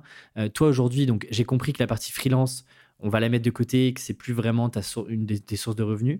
comment est-ce qu'aujourd'hui, concrètement, tu gagnes ta vie là en 2021 bah, du coup, là, à l'heure actuelle, j'ai bah, trois sources principales. Donc du coup, ça va être toute la création de contenu rémunéré, ça va être des partenariats, soit sur ma chaîne YouTube ou sur mon Instagram. Euh, donc c'est des partenariats généralement dans de l'illustration quand même, euh, ou euh, ça peut être des choses qui ne touchent pas forcément au dessin, mais qui va toujours être un peu dans cette sphère. Exemple tout bête, la dernière vidéo que j'ai publiée, je montre mes applications sur mon iPad, mes applications pour créer, mais la vidéo est sponsorisée par un site de formation en ligne. Donc du coup, ça a toujours un rapport avec ce que je fais. Euh, ça, bah, du coup, c'est la partie influence. Ça marche assez bien. J'en ai pas tous les mois, mais euh, c'est un milieu où, pour être transparente, il y a beaucoup de budget et c'est quand même assez agréable. Ensuite, j'ai ma boutique en ligne où je vends mes illustrations. Ça, ça dépend des mois, ça dépend des produits. Généralement, c'est par phase. Euh, j'ai vraiment des phases où j'ai beaucoup de ventes en peu de temps. Là, je l'ai ouverte dimanche, dernier et j'ai préparé des commandes pendant 5 jours d'affilée. Et après, par exemple, pendant des mois, je n'ai par exemple plus aucune commande. Donc c'est vraiment. Voilà, ça, ça dépend en fait euh, des produits que je sors. Et ensuite, j'ai Patreon, euh, qui est une plateforme où euh, bah, je propose du contenu exclusif et les gens peuvent s'abonner à ce système d'abonnement. Et puis après, bah, j'ai toujours encore des clients, tu vois, un peu moins qu'avant. Là, par exemple, la dernière création client que j'avais faite, c'était euh, au mois de février, j'ai fait une couverture pour un magazine, du coup, purement d'illustration. Euh, ça n'a aucun rapport avec ma chaîne YouTube ou quoi que ce soit. Et là, potentiellement, je peux peut-être bosser, bah, comme j'ai dit, sur un coffret euh, de cosmétiques. Donc, j'en ai encore de temps en temps des clients, mais ça reste quand même plus rare. Et puis après, ben, j'ai mes réseaux parfois qui me rapportent de l'argent. Ma chaîne YouTube, elle me rapporte un peu d'argent aussi. Donc, ouais, c'est à peu près ça, il me semble, mes sources de revenus. Et, globalement, alors euh, peut-être que dis-moi si tu n'as pas suffisamment de recul, mais euh, sur un peu la répartition de tout ça, euh, tu vois, si, on essaye de lisser ça sur un an, globalement, c'est quoi un peu les pourcentages à la, louche, mais pour que je puisse comprendre un peu, par exemple, Patreon, ça représente combien de. Alors, Patreon, peut-être pour celles et ceux qui ne qui, savent pas ce que c'est, je vais essayer de le résumer, tu me dis si, si, je, suis dans le, si je suis dans le vrai, Louisa. Globalement, c'est un c'est un, c'est un outil qui te permet, euh, qui permet bah, à la communauté, à ta communauté de, de mettre une sorte de tips avec différents niveaux de revenus. Et, et, et, toi, tu, tu proposes des, des contreparties. Exact. Pour, euh, en fait, eux, ça leur permet de te soutenir et toi, tu peux proposer des, des contreparties, des contenus un peu plus privés. Euh, et donc, c'est une sorte de micro-communauté dans ta communauté euh, globale. Quoi. Ouais, exact, c'est ça. C'est un peu comme un système de formation aussi. C'est sauf qu'à défaut de faire une formation que tu payes une fois, je propose tous les mois, toutes les semaines d'autres articles. Et moi, ça me permet aussi de Enfin, j'aime bien en fait. J'aime bien apprendre aux gens des choses et euh, ça me permet d'être rémunéré justement pour ce travail de formation en fait, plus ou moins. Donc ouais, au niveau des pourcentages, ben en fait sur l'année, je dirais que par exemple l'année dernière, ma boutique, elle a fait euh, la moitié de mon chiffre d'affaires annuel. Et... Ah oui, ok. Ouais, mais par contre, tu vois, euh, j'ai sorti un projet des calendriers de l'Avent. Donc, du coup, j'ai fait 250 calendriers de l'Avent. Et par exemple, ça, ça a fait trois quarts du chiffre d'affaires annuel, que, que, du coup a été fait en trois jours. Donc du coup, euh, enfin trois quarts du chiffre annuel de la boutique. De ta boutique. Ouais, c'est ça. Donc, euh, donc du coup, tu vois, c'est vraiment sur des petites périodes comme ça. La boutique, euh, par exemple, je peux avoir 25 euros sur un mois, et puis après, je peux enchaîner avec, je sais pas moi, je vends pour 3000 euros de produits. Donc, ça, ça, vraiment d'un mois à l'autre, c'est vraiment différent. Mais ouais, du coup, ça, je dirais que c'est la boutique qui fait la moitié du chiffre d'affaires. Ensuite, euh, je pense que l'influence et Patreon, c'est à peu près euh, équivalent. Je pense que j'ai un peu plus de Patreon quand même que de l'influence, parce que Patreon, c'est fixe, enfin, plus ou moins fixe tous les mois. Mais grosso modo, Patreon, ça me paye le loyer et euh, ma nourriture, en fait. Mes charges, tu vois, pour vivre, on va dire. Ok, trop bien. Mais tu, fais partie des, mine de rien, je trouve ça assez rare. alors peut-être que je suis pas les bonnes personnes ou que dans moi, dans mon écosystème, mais je pense que déjà, tu dois être la première invitée qui a un Patreon qui a mis en place, en tout cas qui l'a tenu sur le long terme. Euh, je sais que Gabriel Gorovitch, qui a, qui a le podcast Grossmaker, avait démarré avec un Patreon qui avait complètement fait un flop. Il avait gagné, je sais pas, je crois 27 euros euh, sur le premier mois alors qu'il il, avait une grosse, audience sur le podcast. moi, ça m'intéresse de savoir pourquoi est-ce que tu crées un. Pourquoi est-ce que tu as voulu créer un Patreon, par exemple, versus, bah, je sais pas, créer une formation comme tu comme en parlais tout à l'heure ou, juste de focaliser vraiment sur ta boutique C'est quoi la stratégie derrière ton Patreon à toi? Bah, en fait, c'est quelque chose qui est très commun dans le milieu de l'illustration. C'est euh, hyper normal que les illustrateurs les illustratrices aient un Patreon. Et moi, c'est grâce en fait aux illustratrices que je suis sur YouTube que je connais. Et je pense que c'est pour ça que ça prend bien euh, chez nous. Euh, moi, je sais que ça marche assez bien, tu vois. Et je suis beaucoup d'illustratrices pour lesquelles, mais c'est ouf. Hein. elles ont des revenus à 5000 euros par mois. Et enfin, c'est vraiment un milieu où ça, c'est assez normal, je pense, d'être sur cette plateforme en fait. C'est pour ça que moi je me vois plus là-dessus, dans ce côté illustration, plutôt que de la formation. La formation, j'ai l'impression que c'est vraiment freelance en fait, et c'est pas aussi créatif, euh, façon de parler. Non, mais je comprends. Et tu as combien de Patreon du coup aujourd'hui euh, Tu l'as lancé il y a combien de temps euh, c'est, quoi un peu la croissance de ça? Est-ce que c'est. c'est, Il y a plein de questions. j'ai, encore plein de questions, mais globalement, tu as combien de personnes aujourd'hui dans le, dans, dans le Patreon? Bah, je peux regarder. Il me semble qu'on est à 150, un truc du genre. Après, euh, moi, j'ai quand même eu une, euh, une, progression assez lente. Ça va faire trois ans maintenant, je crois que je l'ai. Euh, ouais, on a 150 personnes. du coup, sur l'ensemble de ma communauté, tu vois, on est 50 000 personnes, je crois, sur Instagram. Oui, on est 50 000 personnes sur Instagram. Et merci beaucoup. C'est ma fierté, j'ai attendu tellement longtemps là. et, et, du coup, bah oui, au final, tu vois, tu dis que c'est pas énormément de personnes mais par rapport à ce que je gagne et par rapport à l'avantage, euh, enfin le soutien financier que ça m'apporte euh, par mois, c'est absolument incroyable. Moi, je ne suis pas dans cette démarche de euh, pousser mon Patreon à fond. J'en parle toutes les semaines sur, mes réseaux en disant j'ai publié un nouvel article, mais je ne suis pas en train de chercher tout le temps des nouveaux contributeurs en fait. C'est vraiment un truc en plus. Si les gens ont envie de me soutenir, ils le font. Mais moi, j'ai pas la pression d'atteindre un, chiffre ou quoi que ce soit. Et, comment ça marche du coup Toi, tu as différents paliers. Je crois que tu as un palier à 2 euros, 8 euros et 15 euros, je crois. C'est ça, exact. Concrètement, euh, comment ça marche enfin, tu, vois une répartition Est-ce que les, les, gens donnent du coup beaucoup plus Enfin, tu vois, est-ce que tu as moins de gens mais qui donnent du coup plus que, euh, que les 2 euros euh, Et comment tu as déterminé typiquement ces paliers-là? Parce que hum, c'est, enfin, est-ce que Patreon te, te, dicte un peu ce que tu dois faire ou c'était complètement libre là-dessus? Euh, je crois que Patreon, ils peuvent te donner des petites idées, mais euh, moi j'ai un peu regardé ce qui se faisait en fait. Parce que moi, avant, avant même d'avoir mon propre Patreon, je suivais des gens dessus. Et du coup, je me suis posé la question qu'est-ce qui m'intéressait chez les gens? Qu'est-ce que j'ai envie d'apprendre chez les illustratrices que je suis? Et puis du coup, j'ai un peu refait ce modèle chez moi. Mais concrètement, les gens me suivent bah, justement pour la partie tutoriel, c'est surtout ça. Et puis, il y a beaucoup de gens qui me suivent et qui ne regardent pas du tout le contenu, qui me suivent juste pour le plaisir de soutenir quelqu'un. Et je trouve ça incroyable quand même. Je suis pleine de reconnaissance et trop bien. Et mmh, oui, parce que c'est toujours la, difficulté que tu crées du. En plus, c'est des abonnements mensuels, donc tu dois créer du contenu quasiment en mmh permanence toutes les semaines. c'est un peu comme, je sais pas si, si tu avais un petit peu vu ça, mais dans, le milieu plutôt freelance, tu as eu beaucoup de newsletters payantes avec un outil qui s'appelle Substack qui s'est lancé il y a, qui a commencé vraiment à émerger en France il y a un an maintenant. Et c'est toujours la difficulté de savoir qu'est-ce que tu mets en gratuit, entre guillemets, c'est-à-dire de manière publique.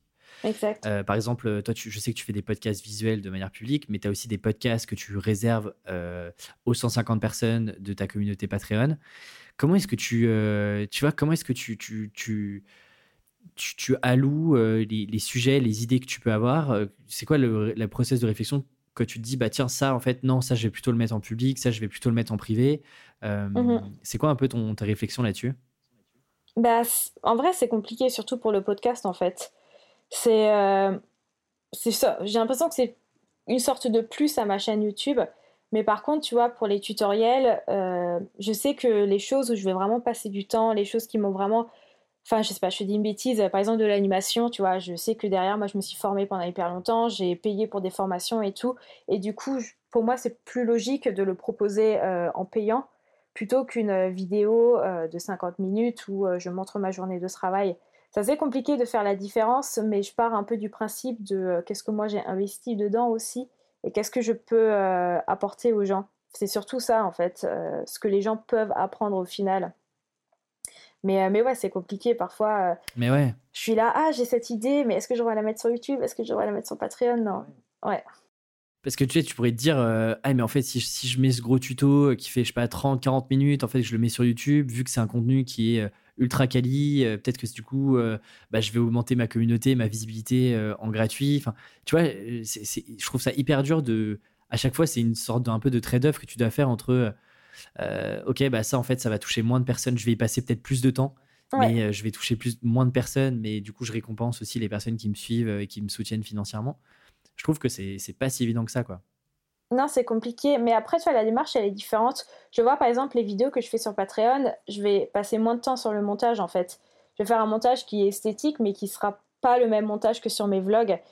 Et donc ça aussi, ça me retire un peu une charge de travail et ça permet aussi un peu de faire une différence.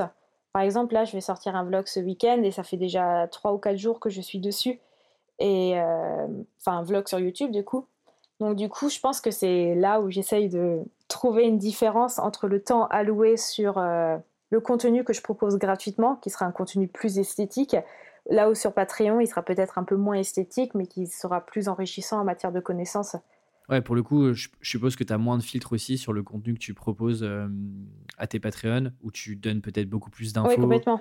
Euh, et, c'est quoi un peu les types de contenus que, tu retrouves sur Patreon aujourd'hui? Il y a du coup du podcast, il y a des tutoriels, c'est ça? Ouais, c'est ça principalement. Après, il y a des petites vidéos plus exclusives où je fais aussi des petits vlogs, voilà, euh, par exemple seulement sur une journée. Je partage un peu mes favoris. ouais, c'est surtout des tutoriels et puis ce qui se passe un peu derrière mes créations. Et puis, par exemple, je fais souvent des articles life update où euh, je raconte ce qui se passe en ce moment, comment est-ce que je me sens. Et euh, pour le coup, tu vois, j'ai un peu moins de filtres que sur YouTube, où YouTube, je préfère un peu me protéger par rapport à. Même si je suis assez transparente dans mes émotions, mais par rapport à ce qui se passe dans ma vie un peu plus perso. Ouais, je comprends.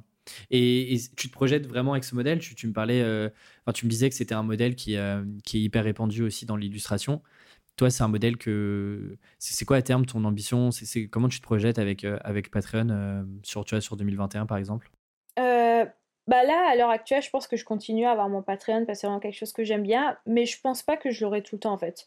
Je pense que pour aujourd'hui, c'est un système qui me plaît, mais il arrivera un moment où j'aurai fait le tour en fait. Déjà là, je commence à avoir du mal à trouver des nouvelles idées, et le jour où je me dirais j'ai plus rien à apporter, Peut-être que je ferai différemment, peut-être que je proposerai seulement une contribution à 2 euros si les gens, ça leur tient vraiment à cœur de, me payer un café, on va dire.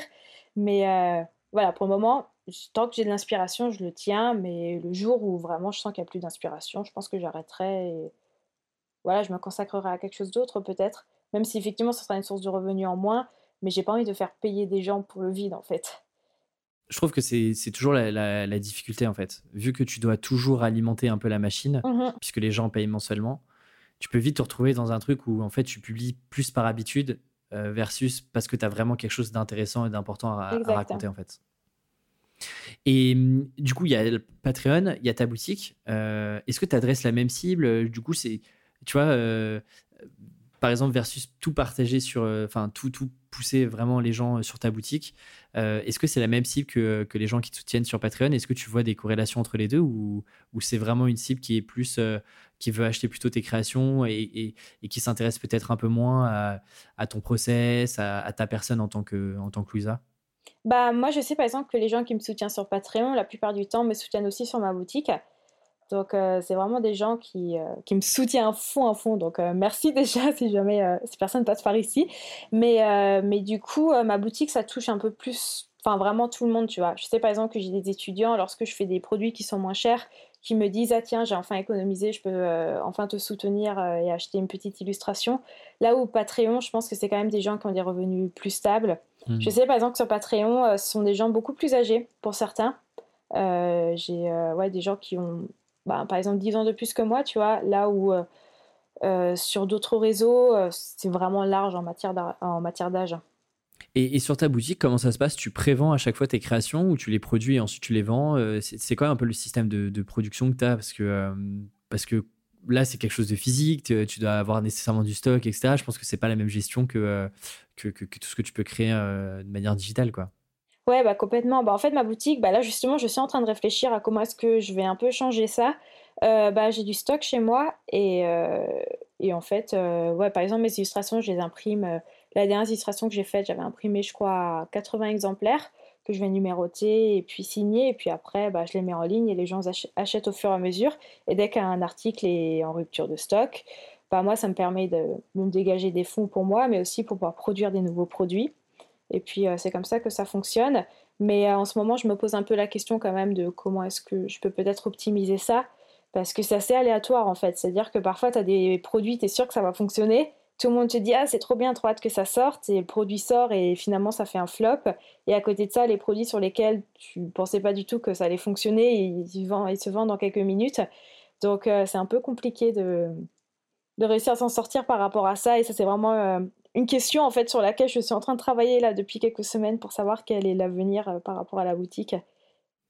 Ah, parce que tu es, obligé, du coup, de. Toi, tu produis, t'imprimes, etc. Avant, avant même de vendre. Ça serait compliqué, par exemple, de faire de la prévente, de dire voilà, je mets, je sais pas, 80 illustrations numérotées. Euh, et en fait, t'attends de, de, de, vendre les 80 avant de produire. C'est pas trop comme ça que ça fonctionne? Non, pour moi, ça fonctionnerait pas trop comme ça, en fait.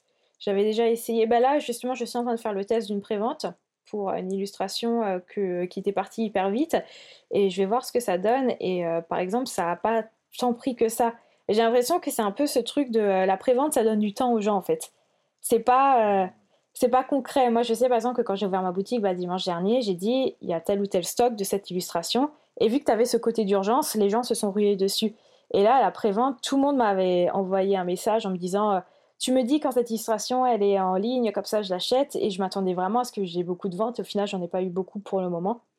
Donc je pense qu'il y a quand même une stratégie qu'il faudrait que je revoie par rapport à ça. Ça se trouve, il y a une urgence qui crée justement euh, la vente. Et toi, tu as lancé la boutique, tu avais déjà une communauté ou tu l'as lancé vraiment euh, presque dès le démarrage? Ah non, non, du tout. Moi, je l'ai lancé, euh, j'étais à la fac. Je crois que la première année, j'ai vendu pour 20 euros. ça n'a pas du tout fonctionné au début. Ok. Donc, donc non, je l'ai depuis, je crois que ça va faire, je l'ai depuis 2015 maintenant, la boutique.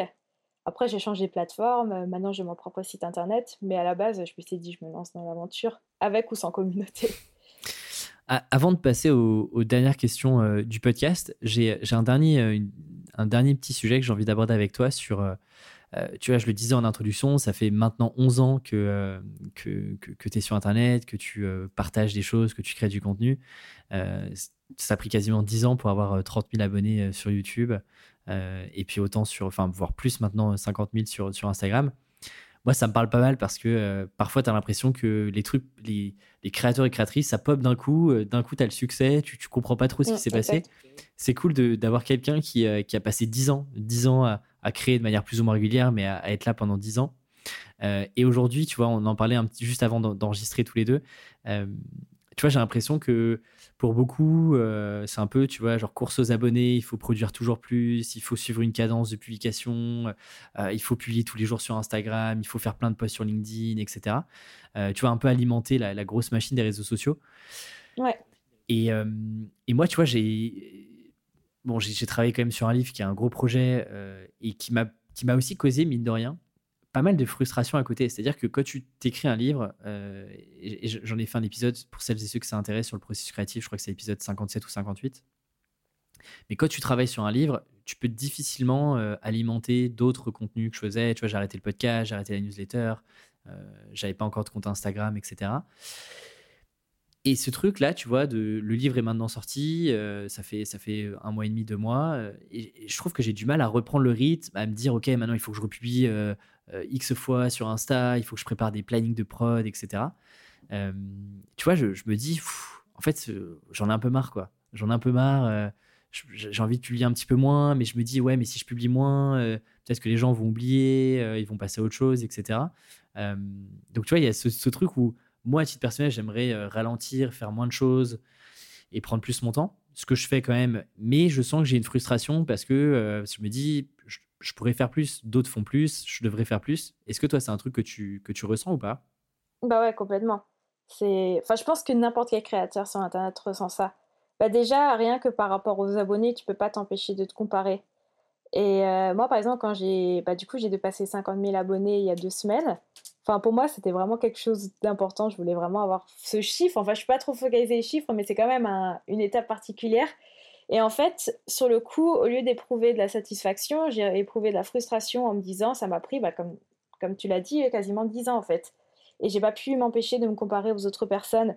Et donc, du coup, forcément, tu te dis, est-ce que euh, j'aurais dû plus publier? Est-ce que je devrais proposer d'autres contenus? Euh, Si ça se trouve, c'était pas assez rapide pour moi parce que, euh, justement, je publie pas assez. Et donc, du coup, tu es toujours dans ce truc de comment développer la communauté. Et après ça, j'étais là, vas-y, je fais un planning de publication, je vais publier ci, ci et ça. Et en fait, en fait non, c'est aléatoire. des fois, tu as du contenu qui peut fonctionner hyper bien, tout comme as... En fait, tu as beau être régulier, si ton contenu, il fonctionne pas, bah, ça change à rien. Des fois, il suffit que tu publies la vidéo, l'illustration, qui va faire que plein de gens vont se reconnaître dedans et vont, vont te suivre pour ça. Et je pense que c'est ce côté aléatoire qui est hyper néfaste. Parce qu'on essaye d'avoir le contrôle dessus, mais on n'arrive pas à avoir le contrôle. Et c'est horrible en fait. Des fois, tu bosses hyper longtemps. Moi, des fois, sur les illustrations, je bosse hyper longtemps. Je me dis, oh, ça ci, elle va trop fonctionner et tout. Et finalement, bah, c'est celle qui plaît le moins et c'est celle qui se vend le moins sur la boutique, par exemple. Mais, mais ça fait partie du jeu en fait. Tu te compares beaucoup toi aux autres? Euh, Beaucoup moins maintenant, mais euh, ça m'arrive ouais, quand même de me comparer. Euh, surtout par exemple par rapport aux autres illustratrices, parce que moi, vu que j'ai cette activité de créatrice de contenu, influenceuse, on peut le dire, et illustratrice, parfois je me sens moins légitime. Des fois, j'ai l'impression d'être la nana.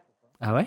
Pourquoi? Des fois, j'ai l'impression d'être la nana qui a bossé sur le projet parce qu'elle a beaucoup d'abonnés, tu vois, et pas forcément pour mes compétences graphiques, on va dire. Et c'est surtout ça parfois qui, qui me fait euh, que je me compare en fait.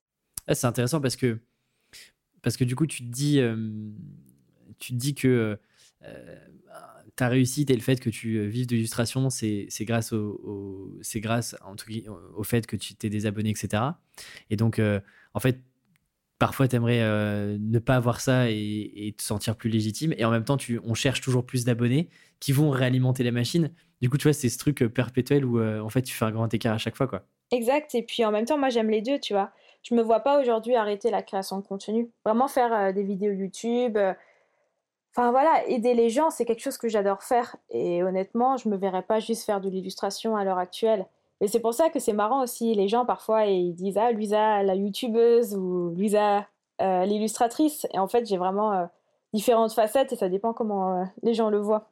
Et, comment, euh, comment toi tu repenses un peu là, ta création de contenu sur, euh, sur cette année? Est-ce que euh, tu acceptes de publier moins? Est-ce que en fait tu essaies d'être plus organisé pour publier plus? C'est quoi un peu là ton, ton, rapport un peu à la créa, que ce soit sur, sur, sur YouTube ou même sur Instagram? Bah maintenant j'ai j'ai vraiment de la chance parce qu'aujourd'hui j'ai quand même une communauté qui est bien fondée et mmh. j'ai toujours des nouvelles personnes qui viennent Et au final, aujourd'hui, je peux me permettre de ne pas publier pendant assez longtemps et je sais que ça ne va pas forcément impacter mon, mon, activité. Et surtout, quand je publie pas, c'est-à-dire que je bosse sur un autre projet, en fait. Donc, euh, aujourd'hui, c'est assez positif. Pour moi, ça ne m'impacte pas plus que ça. Et c'est, enfin, je suis hyper reconnaissante parce que même lorsque je vais disparaître de YouTube pendant deux mois, je vais revenir avec une vidéo, elle va toujours faire les mêmes chiffres que la vidéo précédente. Et par rapport à ça, je suis vraiment euh, hyper chanceuse. Alors même si, oui, j'ai peut-être pas 100 000 abonnés, en attendant, les personnes qui sont là sont vraiment des personnes qui, bah, qui sont présentes et qui interagissent avec moi. Et enfin, j'ai vraiment de la chance par rapport à ça. Donc, j'ai pas spécialement de planning de publication. Surtout vu que je fais principalement d'illustration, bah, je contrôle pas en fait. Des fois, il y a des jours, je peux pas du tout dessiner, donc euh, ça sert à rien que je me force. Mais euh, par exemple, pour les contenus qui sont plus légers, comme euh, les réels, là, je peux me permettre de, me forcer à en faire un peu plus parce que des vidéos, ça se fait assez facilement. Donc là, en ce moment, j'essaye de, de, me mettre un peu là-dedans parce qu'apparemment, ça prend bien. Et c'est un format que j'aime bien. Et puis, c'est vrai que ça fait quand même beaucoup de vues. Donc là, je me suis un peu lancé le défi d'en faire au minimum 4 par semaine et puis on va voir ce que ça donne. J'en ai même pas encore fait un seul. Ah, tu devrais essayer, en vrai, ça marche assez bien en plus. Ouais, mais euh, en termes de prod et tout, ouais, c'est pas. J'ai l'impression d'être un, un total débutant, quoi. Est-ce que c'est c'est galère à faire ou pas? Bah, moi, je triche parce que je les fais euh, sur mon ordi et après, je les importe dans, en réel. Mais apparemment, l'interface, elle est hyper simple à utiliser. Ouais, moi, j'ai toujours ce truc de. Euh, tu vois, moi, j'aime bien que, je commence à créer des nouveaux contenus. C'est pour ça, tu vois, Instagram, j'ai lancé le compte Insta euh, il y a en octobre, donc euh, il, y a, cinq mois. Euh, alors que le podcast a deux ans, tu vois. il m'a fallu un an et demi pour me dire, OK, on lance un compte Insta sur, sur. Parce que tu vois, j'aime bien comprendre un peu comment fonctionne la plateforme, les types de formats, etc. Et donc, tu vois, à chaque fois qu'il y a un nouveau format, typiquement les réels, etc., ou même les IGTV, chaque fois, tu vois, je prends toujours du. J'ai toujours un cran de retard où je prends du temps pour me dire, OK, qu'est-ce qui fonctionne bien, qu'est-ce que je pourrais créer un peu de nouveau et tout. en fait, ce temps-là me prend du temps. De, de... C'est du temps que je peux pas dédier à, à ce que je fais, euh, je, je continue de faire aujourd'hui. Du coup, c'est hyper compliqué, mais, euh, mais t'es pas la première à me parler de, de l'impact des réels, euh, mmh sur la partie aussi algorithmique d'Insta qui, qui recommande pas mal ça. Donc, écoute, je vais, je vais me pencher un peu là-dessus. Je te propose de, passer maintenant aux, dernières questions euh, du podcast et puis à, ton, à ta rapide organisation. Parce que, en fait, tu fais quand même beaucoup, beaucoup de choses. Tu es sur plein de plateformes différentes. Tu as une manière de gérer ta semaine. Est-ce que tu as, des règles d'orga un peu spécifiques que tu, euh, que tu te fixes un peu chaque semaine ou pas? Euh, bah En fait, ce que je fais, c'est que généralement, je prépare mon planning en début de semaine et je mets un peu toutes les choses que je dois faire en vrac, en fait. Et après, je vais venir les disperser selon les jours. Et après, le truc, c'est que, euh, en fait, entre le début de semaine et la fin de semaine, il y a tellement de choses qui se rajoutent. C'est vrai que même moi, honnêtement, je ne sais pas comment je fais pour m'en sortir. J'arrive à un stade où. Euh, hier, c'était une conversation que j'avais avec mon copain. J'ai dit, mais là, enfin, je pense vraiment que j'arrive à un stade, il faut que je me fasse aider sur certains points. Là, je vais par exemple me faire aider pour la partie influence. J'ai quelqu'un qui va gérer euh, mes mails et qui va s'occuper de ça parce que, en fait, j'arrive plus. Ce qui est, ma foi, super bien. C'est-à-dire que bah, ça fonctionne bien, tu vois, au bout de, de 4 ans, mais mais ouais, c'est assez compliqué. Euh, j'essaye du coup quand même de commencer ma journée entre 8 et 9 heures. Et après, euh, j'essaie de faire au maximum sur ma to-do list. Aujourd'hui, je me force plus à faire euh, des to-do list qui me font travailler jusqu'à minuit parce que passer un certain moment, tu es plus concentré, tu plus du tout efficace. Non, mm. c'est clair. Donc j'essaie de travailler au maximum. Maintenant, j'ai aussi un espace de travail à l'extérieur, donc un espace de coworking. Et ça, ça m'a vraiment permis d'être beaucoup plus productive et euh, ça, ça m'a fait énormément de bien parce que maintenant, je sors de chez moi et quand je rentre chez moi, je travaille plus. Et en fait, même si au final, je passe peut-être moins d'heures sur le travail, j'ai l'impression que c'est quand même un travail qui est plus productif au final. Et juste, ça m'intéresse que euh, tu, tu, dis que tu as pris quelqu'un sur la partie influence pour. Euh, c'est quoi? C'est une sorte d'assistant ou d'assistante administrative? Enfin, C'est quoi un peu le modèle que, que tu as là-dessus bah, Du coup, ce sera quelqu'un qui s'occupera de bah, de la communication entre euh, la marque, c'est-à-dire ouais, le client, et puis moi. Donc elle s'occupera de euh, toute la partie euh, de négociation, des budgets, un peu. elle cherchera aussi des nouvelles personnes. Et pour moi, par exemple, il y a des clients qui peuvent m'intéresser. Et puis moi, en fait, la raison pour laquelle je fais ça, en soi, au niveau du temps, c'est vrai que voilà, je suis pas non plus énormément de collaboration, j'aurais pu continuer à le faire, mais c'est surtout que je j'ai pas forcément la connaissance là-dedans. Enfin, c'est vraiment un milieu à part où tu es rémunéré selon euh, tes abonnés, et puis ci et ça. Et, Et moi, je me suis fait énormément avoir au niveau des budgets parce que je m'y connaissais pas, parce que je suis un peu naïve. Et, et du coup, ce sera vraiment quelqu'un qui va s'occuper de ça et qui me permettra d'être aussi rémunéré à temps. Et donc, euh, je vais être un peu plus. Euh, mon esprit va être un peu plus allégé par rapport à cette partie de compta et de boulot. C'est quelle personne? C'est quelqu'un qui est, qui est indépendant aussi? Ouais, c'est ça, exact. bah, c'est quelqu'un, en fait, je sais pas comment ça s'appelle, en fait je sais pas du tout le terme pour ça, mais en fait, c'est quelqu'un qui va prendre une commission sur, euh, sur les boulots qu'elle va te chercher. Et puis, euh, bah, je pense que c'est comme une agence d'influence, sauf c'est seulement une personne qui travaille en fait. Ok, bah écoute, euh, hyper, hyper intéressant. Tu... Une autre question sur ton, ton organe et de manière plus, large. Est-ce que toi, tu te fixes des objectifs annuels, des objectifs trimestriels ou même des, choses que tu as envie d'accomplir de manière très concrète à la fin de la semaine ou c'est plutôt pas au jour le jour, mais presque? Euh, bah, du coup, au niveau de mes tâches, ouais, effectivement, euh, je me fixe quand même des objectifs. Après, au niveau de mes revenus, je m'en fixe pas parce que j'ai vraiment une partie euh, ultra aléatoire en fait dans mon activité, que ce soit au niveau des vues, des abonnés, ce qui va marcher sur la boutique. Et en fait, j'ai pas le contrôle dessus. Et si je me donne des objectifs et que j'arrive pas à, les atteindre, je sais que je risque d'être dur avec moi-même. Donc, j'ai plutôt l'objectif de faire mieux que l'année précédente, tu vois toujours comme ça. Là, par exemple, je vois premier trimestre 2021, il n'est pas encore terminé, mais je suis déjà mieux par rapport euh, au trimestre précédent. Donc c'est plutôt euh, dans, dans, cette optique, mais pas en mode euh, ce trimestre, je veux faire cette somme, par exemple. Ok, je comprends. Et si tu devais recommander un compte Instagram, une chaîne YouTube et, et puis un podcast, ce, serait, ce serait lesquels? Tu sais que hier j'ai regardé du coup tous mes abonnements YouTube pour savoir. Moi en fait je suis, enfin je suis quelqu'un qui consomme beaucoup de visuels, tu vois, vu que bah, c'est l'illustration. Donc par exemple sur YouTube j'ai beaucoup tendance à bah, consommer toutes les illustratrices. Enfin j'ai illustratrices parce que je regarde que des femmes, mais je crois que c'est principalement féminin en fait ce milieu qui vont filmer leur journée de travail, donc qui vont faire les studio vlogs. Et pour moi c'est hyper enrichissant d'avoir des retours d'expérience. Et j'ai l'impression qu'on est un peu moins dans la tendance d'avoir un, un, contenu édulcoré. Donc du coup, tout le monde parle de ses galères et c'est, enfin moi je trouve ça trop trop intéressant. Il y a vraiment plein de gens, que ce soit sur YouTube français ou le YouTube euh, international. Voilà, si tu tapes euh, Studio Vlog, euh, moi c'est typiquement le genre de contenu que je regarde à longueur de journée. Tu as d'ailleurs une illustratrice qui est sur YouTube que tu me, que tu me recommanderais de, de, de suivre de, pour découvrir un peu son contenu ou pas? Euh, bah, du coup, moi, attends, je vais regarder. Moi, je regarde beaucoup d'illustratrices euh, anglophones. Je sais que sur le YouTube français, il y a Marie Boiseau que j'aime bien. C'est ouais, une illustratrice française. Elle, elle est assez transparente aussi dans, bah, dans son métier, dans ses galères en tant que freelance. Et je trouve ça vraiment ultra. Bah, c'est vraiment, vraiment motivant en fait, parce que tu dis finalement, tu n'es pas seule.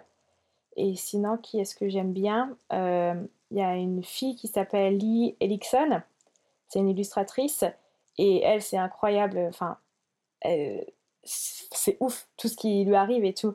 Elle a un Patreon, euh, elle a des milliers de personnes qui la soutiennent dessus, sa boutique, elle a une assistante pour préparer euh, les commandes. Et ça, c'est typiquement le genre de parcours qui m'inspire en fait. Moi, je suis vraiment inspirée par les gens qui partent de rien et qui construisent tout grâce à une communauté sur Internet. Je trouve ça trop. Enfin, c'est typiquement ce que, ce que j'aimerais qu'il m'arrive, même si ça m'arrive déjà, tu vois. Ok, bah écoute, trop cool. Et, euh, du coup, un compte Instagram, voir un podcast, t'as as, une reco à, nous faire ou pas? Bah, Je t'avoue que podcast, j'en regarde pas, enfin, j'en écoute pas, pardon. Justement parce que je suis très visuelle et que j'ai vraiment besoin d'avoir quelque chose en face de moi. Après, compte Instagram, bah, ça serait majoritairement dans l'illustration. moi, j'aime bien, il y a une illustratrice en ce moment qui vraiment m'inspire trop, elle s'appelle Cathy Smith. Et euh, c'est Cathy Smith Illustration. Et euh, j'aime vraiment beaucoup. Si vous aimez bien les illustrations colorées avec des couleurs hyper saturées, ça pourrait vous plaire. Bah écoute, trop cool. Je... Moi, je, découvre aussi un peu ce milieu euh, qui, qui, est un peu éloigné de moi. Donc donc c'est trop cool. Je vais, je vais aller regarder ça. Est-ce qu'il y a une chose que tu aurais aimé savoir que tu t'es lancé en freelance ou que tu as commencé à créer des choses sur Internet? En tant que freelance, je pense que j'aurais préféré être quand même accompagnée au début. Je me suis un peu lancée là-dedans en mode je trouve toutes les solutions sur Internet, sauf que oui, tu trouves les solutions, mais tu trouves pas non plus tout. Et c'est vrai que j'ai fait beaucoup d'erreurs au début et je pense que j'aurais préféré quand même avoir un minimum d'accompagnement et euh, peut-être un minimum quand même d'expérience professionnelle dans, dans ce milieu. Parce qu'au final, moi, je suis sortie de licence, puis j'ai fait de l'intérim et euh, j'ai jamais vraiment eu de, d'expérience en fait dans l'illustration, le graphisme au sein d'une boîte. Et c'est ce qui m'a fait que j'ai eu beaucoup de problèmes par rapport à mon budget, par rapport aux tarifs que je donnais. Et je pense que ouais, au début, c'est important quand même de se faire aider et de pas avoir peur de se dire qu'on n'arrive pas à tout faire soi-même en fait. au début, si tu sais pas faire ta compta, c'est normal. Enfin, faut pas avoir peur non plus d'investir quoi. faire, enfin ouais, donner de l'argent à des prestataires pour te faire aider, c'est hyper important. Et par rapport à mon contenu sur Internet, j'aurais peut-être voulu être un peu plus sensibilisée au fait justement de partager sa vie privée. J'ai vraiment une période, j'ai énormément partagé, mais enfin, je me souviens, parce que du coup, j'avais aussi une, ancienne chaîne avant de faire celle-là, mais je parlais de tout. Enfin, tout le monde était mes potes, tu sais, je parlais vraiment de sujets. Je me disais, mais Lisa, t'es complètement toc-toc d'avoir fait ça. Et j'aurais préféré, tu sais, quand même que on me conscientise un peu, un peu en me disant, mm. mais en fait, ce que tu publies, ça reste sur Internet et fais gaffe. Ouais, c'est hyper intéressant comme, euh, comme, euh, comme réflexion en tout cas. Et est-ce qu'il y a le, plus mauvais conseil que tu as reçu? Euh, Si on prend juste par exemple la partie freelance, est-ce qu'il y, a un truc où on t'a dit tu devrais faire comme ça, comme si, et qu'en fait c'était pour toi c'était une aberration avec, avec le temps ou pas? J'ai jamais vraiment eu de mauvais conseils en soi. Je pense plus que c'est moi qui ai pris des mauvaises décisions et pas vraiment suite à des conseils. j'ai pas, non, honnêtement, j'ai pas vraiment eu de mauvais conseils par rapport à ça c'est plutôt moi qui ai fait des mauvaises expériences, mais bon, après, toute expérience, elle est bonne à prendre, même si tu perds des choses euh, dedans en soi. Et quand tu te sens, euh, tu vois, tu te sens moins bien, je sais que tu partages pas mal sur YouTube euh, ou même sur Instagram, mhm. ou que tu es moins productif sur une journée ou une semaine, qu'est-ce que tu fais? Ou, ou, quelles questions tu te poses Comment tu réagis? Bah, Généralement, je sais que ça va toujours mieux le lendemain, tu vois. Ça, ça arrive à tout le monde d'avoir des jours où ça va pas, surtout en tant que freelance. En fait, on s'en rend pas compte, mais on a vraiment une santé mentale qui est hyper prise. On doit tout gérer de A à Z. Et moi, je vois au final, j'ai l'impression de faire 12 métiers à la fois, ce qui est pas faux en fait. Et, euh, et, du coup, je sais que les jours où ça va pas, je me dis, bon, ça ira mieux demain. Aujourd'hui, j'arrête de travailler si vraiment j'arrive pas à travailler. Et si je peux, hein, évidemment, s'il y a des deadlines, je peux pas me permettre. Et puis, ouais, j'essaie vraiment de, de me dire que tout ira mieux le lendemain au final. Et puis après, si je suis pas tout en productif, c'est pas grave non plus. Après, d'un point de vue général, je suis un peu une fille à 300%. Pour ça souvent les gens me disent dans mes vlogs, mais Luisa, est-ce que tu travailles vraiment comme ça tous les jours? Et moi, je, je sais pas, je fais tout le temps plein de choses, sinon je, je m'ennuie. Donc j'ai pas trop de soucis de productivité. Et puis du coup, les jours où je suis moins productive, je me dis, bon, j'ai déjà travaillé comme une folle, c'est pas grave, je peux me le permettre. Ouais, genre, tu, tu peux t'accorder euh, un peu de off euh, aujourd'hui, quoi. Ouais, exact. Dernière question, si tu avais un tableau géant visible par le monde entier, qu'est-ce que tu écrirais ou dessinerais-tu? Je pense que j'encourage, j'encouragerais les gens à, ouais, à suivre leur passion et à suivre leurs rêves, aussi cliché que ça sonne. Euh, je me dis, enfin, il faut pas se focaliser comme on y revient, tu sais, aux chiffres ou au succès, peu importe en vrai le milieu, hein, ça peut pas forcément être dans l'illustration ou l'influence ou peu importe ce qu'on veut faire comme, euh, comme projet. Enfin, tout le monde a sa place, tu vois, vraiment. Il suffit de, s'en donner les moyens et vraiment, si vous avez envie de vous lancer là-dedans, faites-le. Enfin, il y a toujours des solutions. Moi, je, je viens d'un milieu modeste, ben, j'ai travaillé pour, euh, je me suis donné les moyens de le faire. Ça n'a pas marché une fois, deux fois, et la troisième fois, ça a fonctionné. Il faut juste être hyper patient. Donc, ouais, je dirais vraiment, euh, suivez votre rêve et donnez-vous les moyens de le faire. D'ailleurs, euh, est-ce que tu étais. J'ai toujours ce truc sur la passion. Euh, je sais jamais trop comment, comment me placer là-dessus. Est-ce que toi, tu étais passionné avant de te lancer, avant de créer des choses, ou tu as développé cette passion en faisant les choses avec le temps euh, Ou alors tu étais peut-être déjà passionné dès le démarrage avant même de te lancer? Non, moi je suis passionné depuis toujours. depuis toujours, j'ai toujours créé, donc euh, un peu une suite logique. Et puis au final, aujourd'hui, je vis un rêve. Enfin, c'est trop bien. Ok, ok, intéressant. Eh bien, écoute, merci beaucoup, euh, Louisa. Où est-ce qu'on envoie les personnes qui veulent euh, découvrir ton travail, euh, en savoir un peu plus sur toi? Est-ce que où est-ce qu'on peut rediriger les auditeurs et auditrices du podcast? Bah, du coup, sur mon Instagram, si tu tapes ectomorph, et sinon sur ma chaîne YouTube, entre deux, trois, deux trois vidéos de musculation, tu devrais me trouver. Donc voilà, c'est le même je conseille les je conseille les podcasts visuels euh, et puis euh, et puis les et puis les, les, studios enfin les, quoi c'est les, studios vlogs ouais les studios vlogs qui sont vraiment très cool. Eh ben, écoute, merci beaucoup Louisa, j'ai passé un, super moment. Euh, c'était un grand plaisir de t'avoir sur le podcast et d'échanger avec toi en tout cas. C'était super, j'ai vraiment bien apprécié. Je te souhaite une belle aventure et puis je te dis à très vite. Salut. Merci. Merci d'avoir écouté l'épisode jusqu'au bout. Si vous êtes encore là, envoyez-moi un petit mail à alexis.tribuindé.com et je vous envoie gratuitement le premier chapitre de mon livre Freelance, l'aventure dont vous êtes le héros qui est sorti chez Erol le 14 janvier 2021. Je peux vous dire que les retours sont déjà incroyables. Pour vous en convaincre, allez faire un tour sur Amazon dans la section commentaires et notes. On se retrouve dans votre boîte mail et sinon à très vite pour un nouvel épisode du podcast. Ciao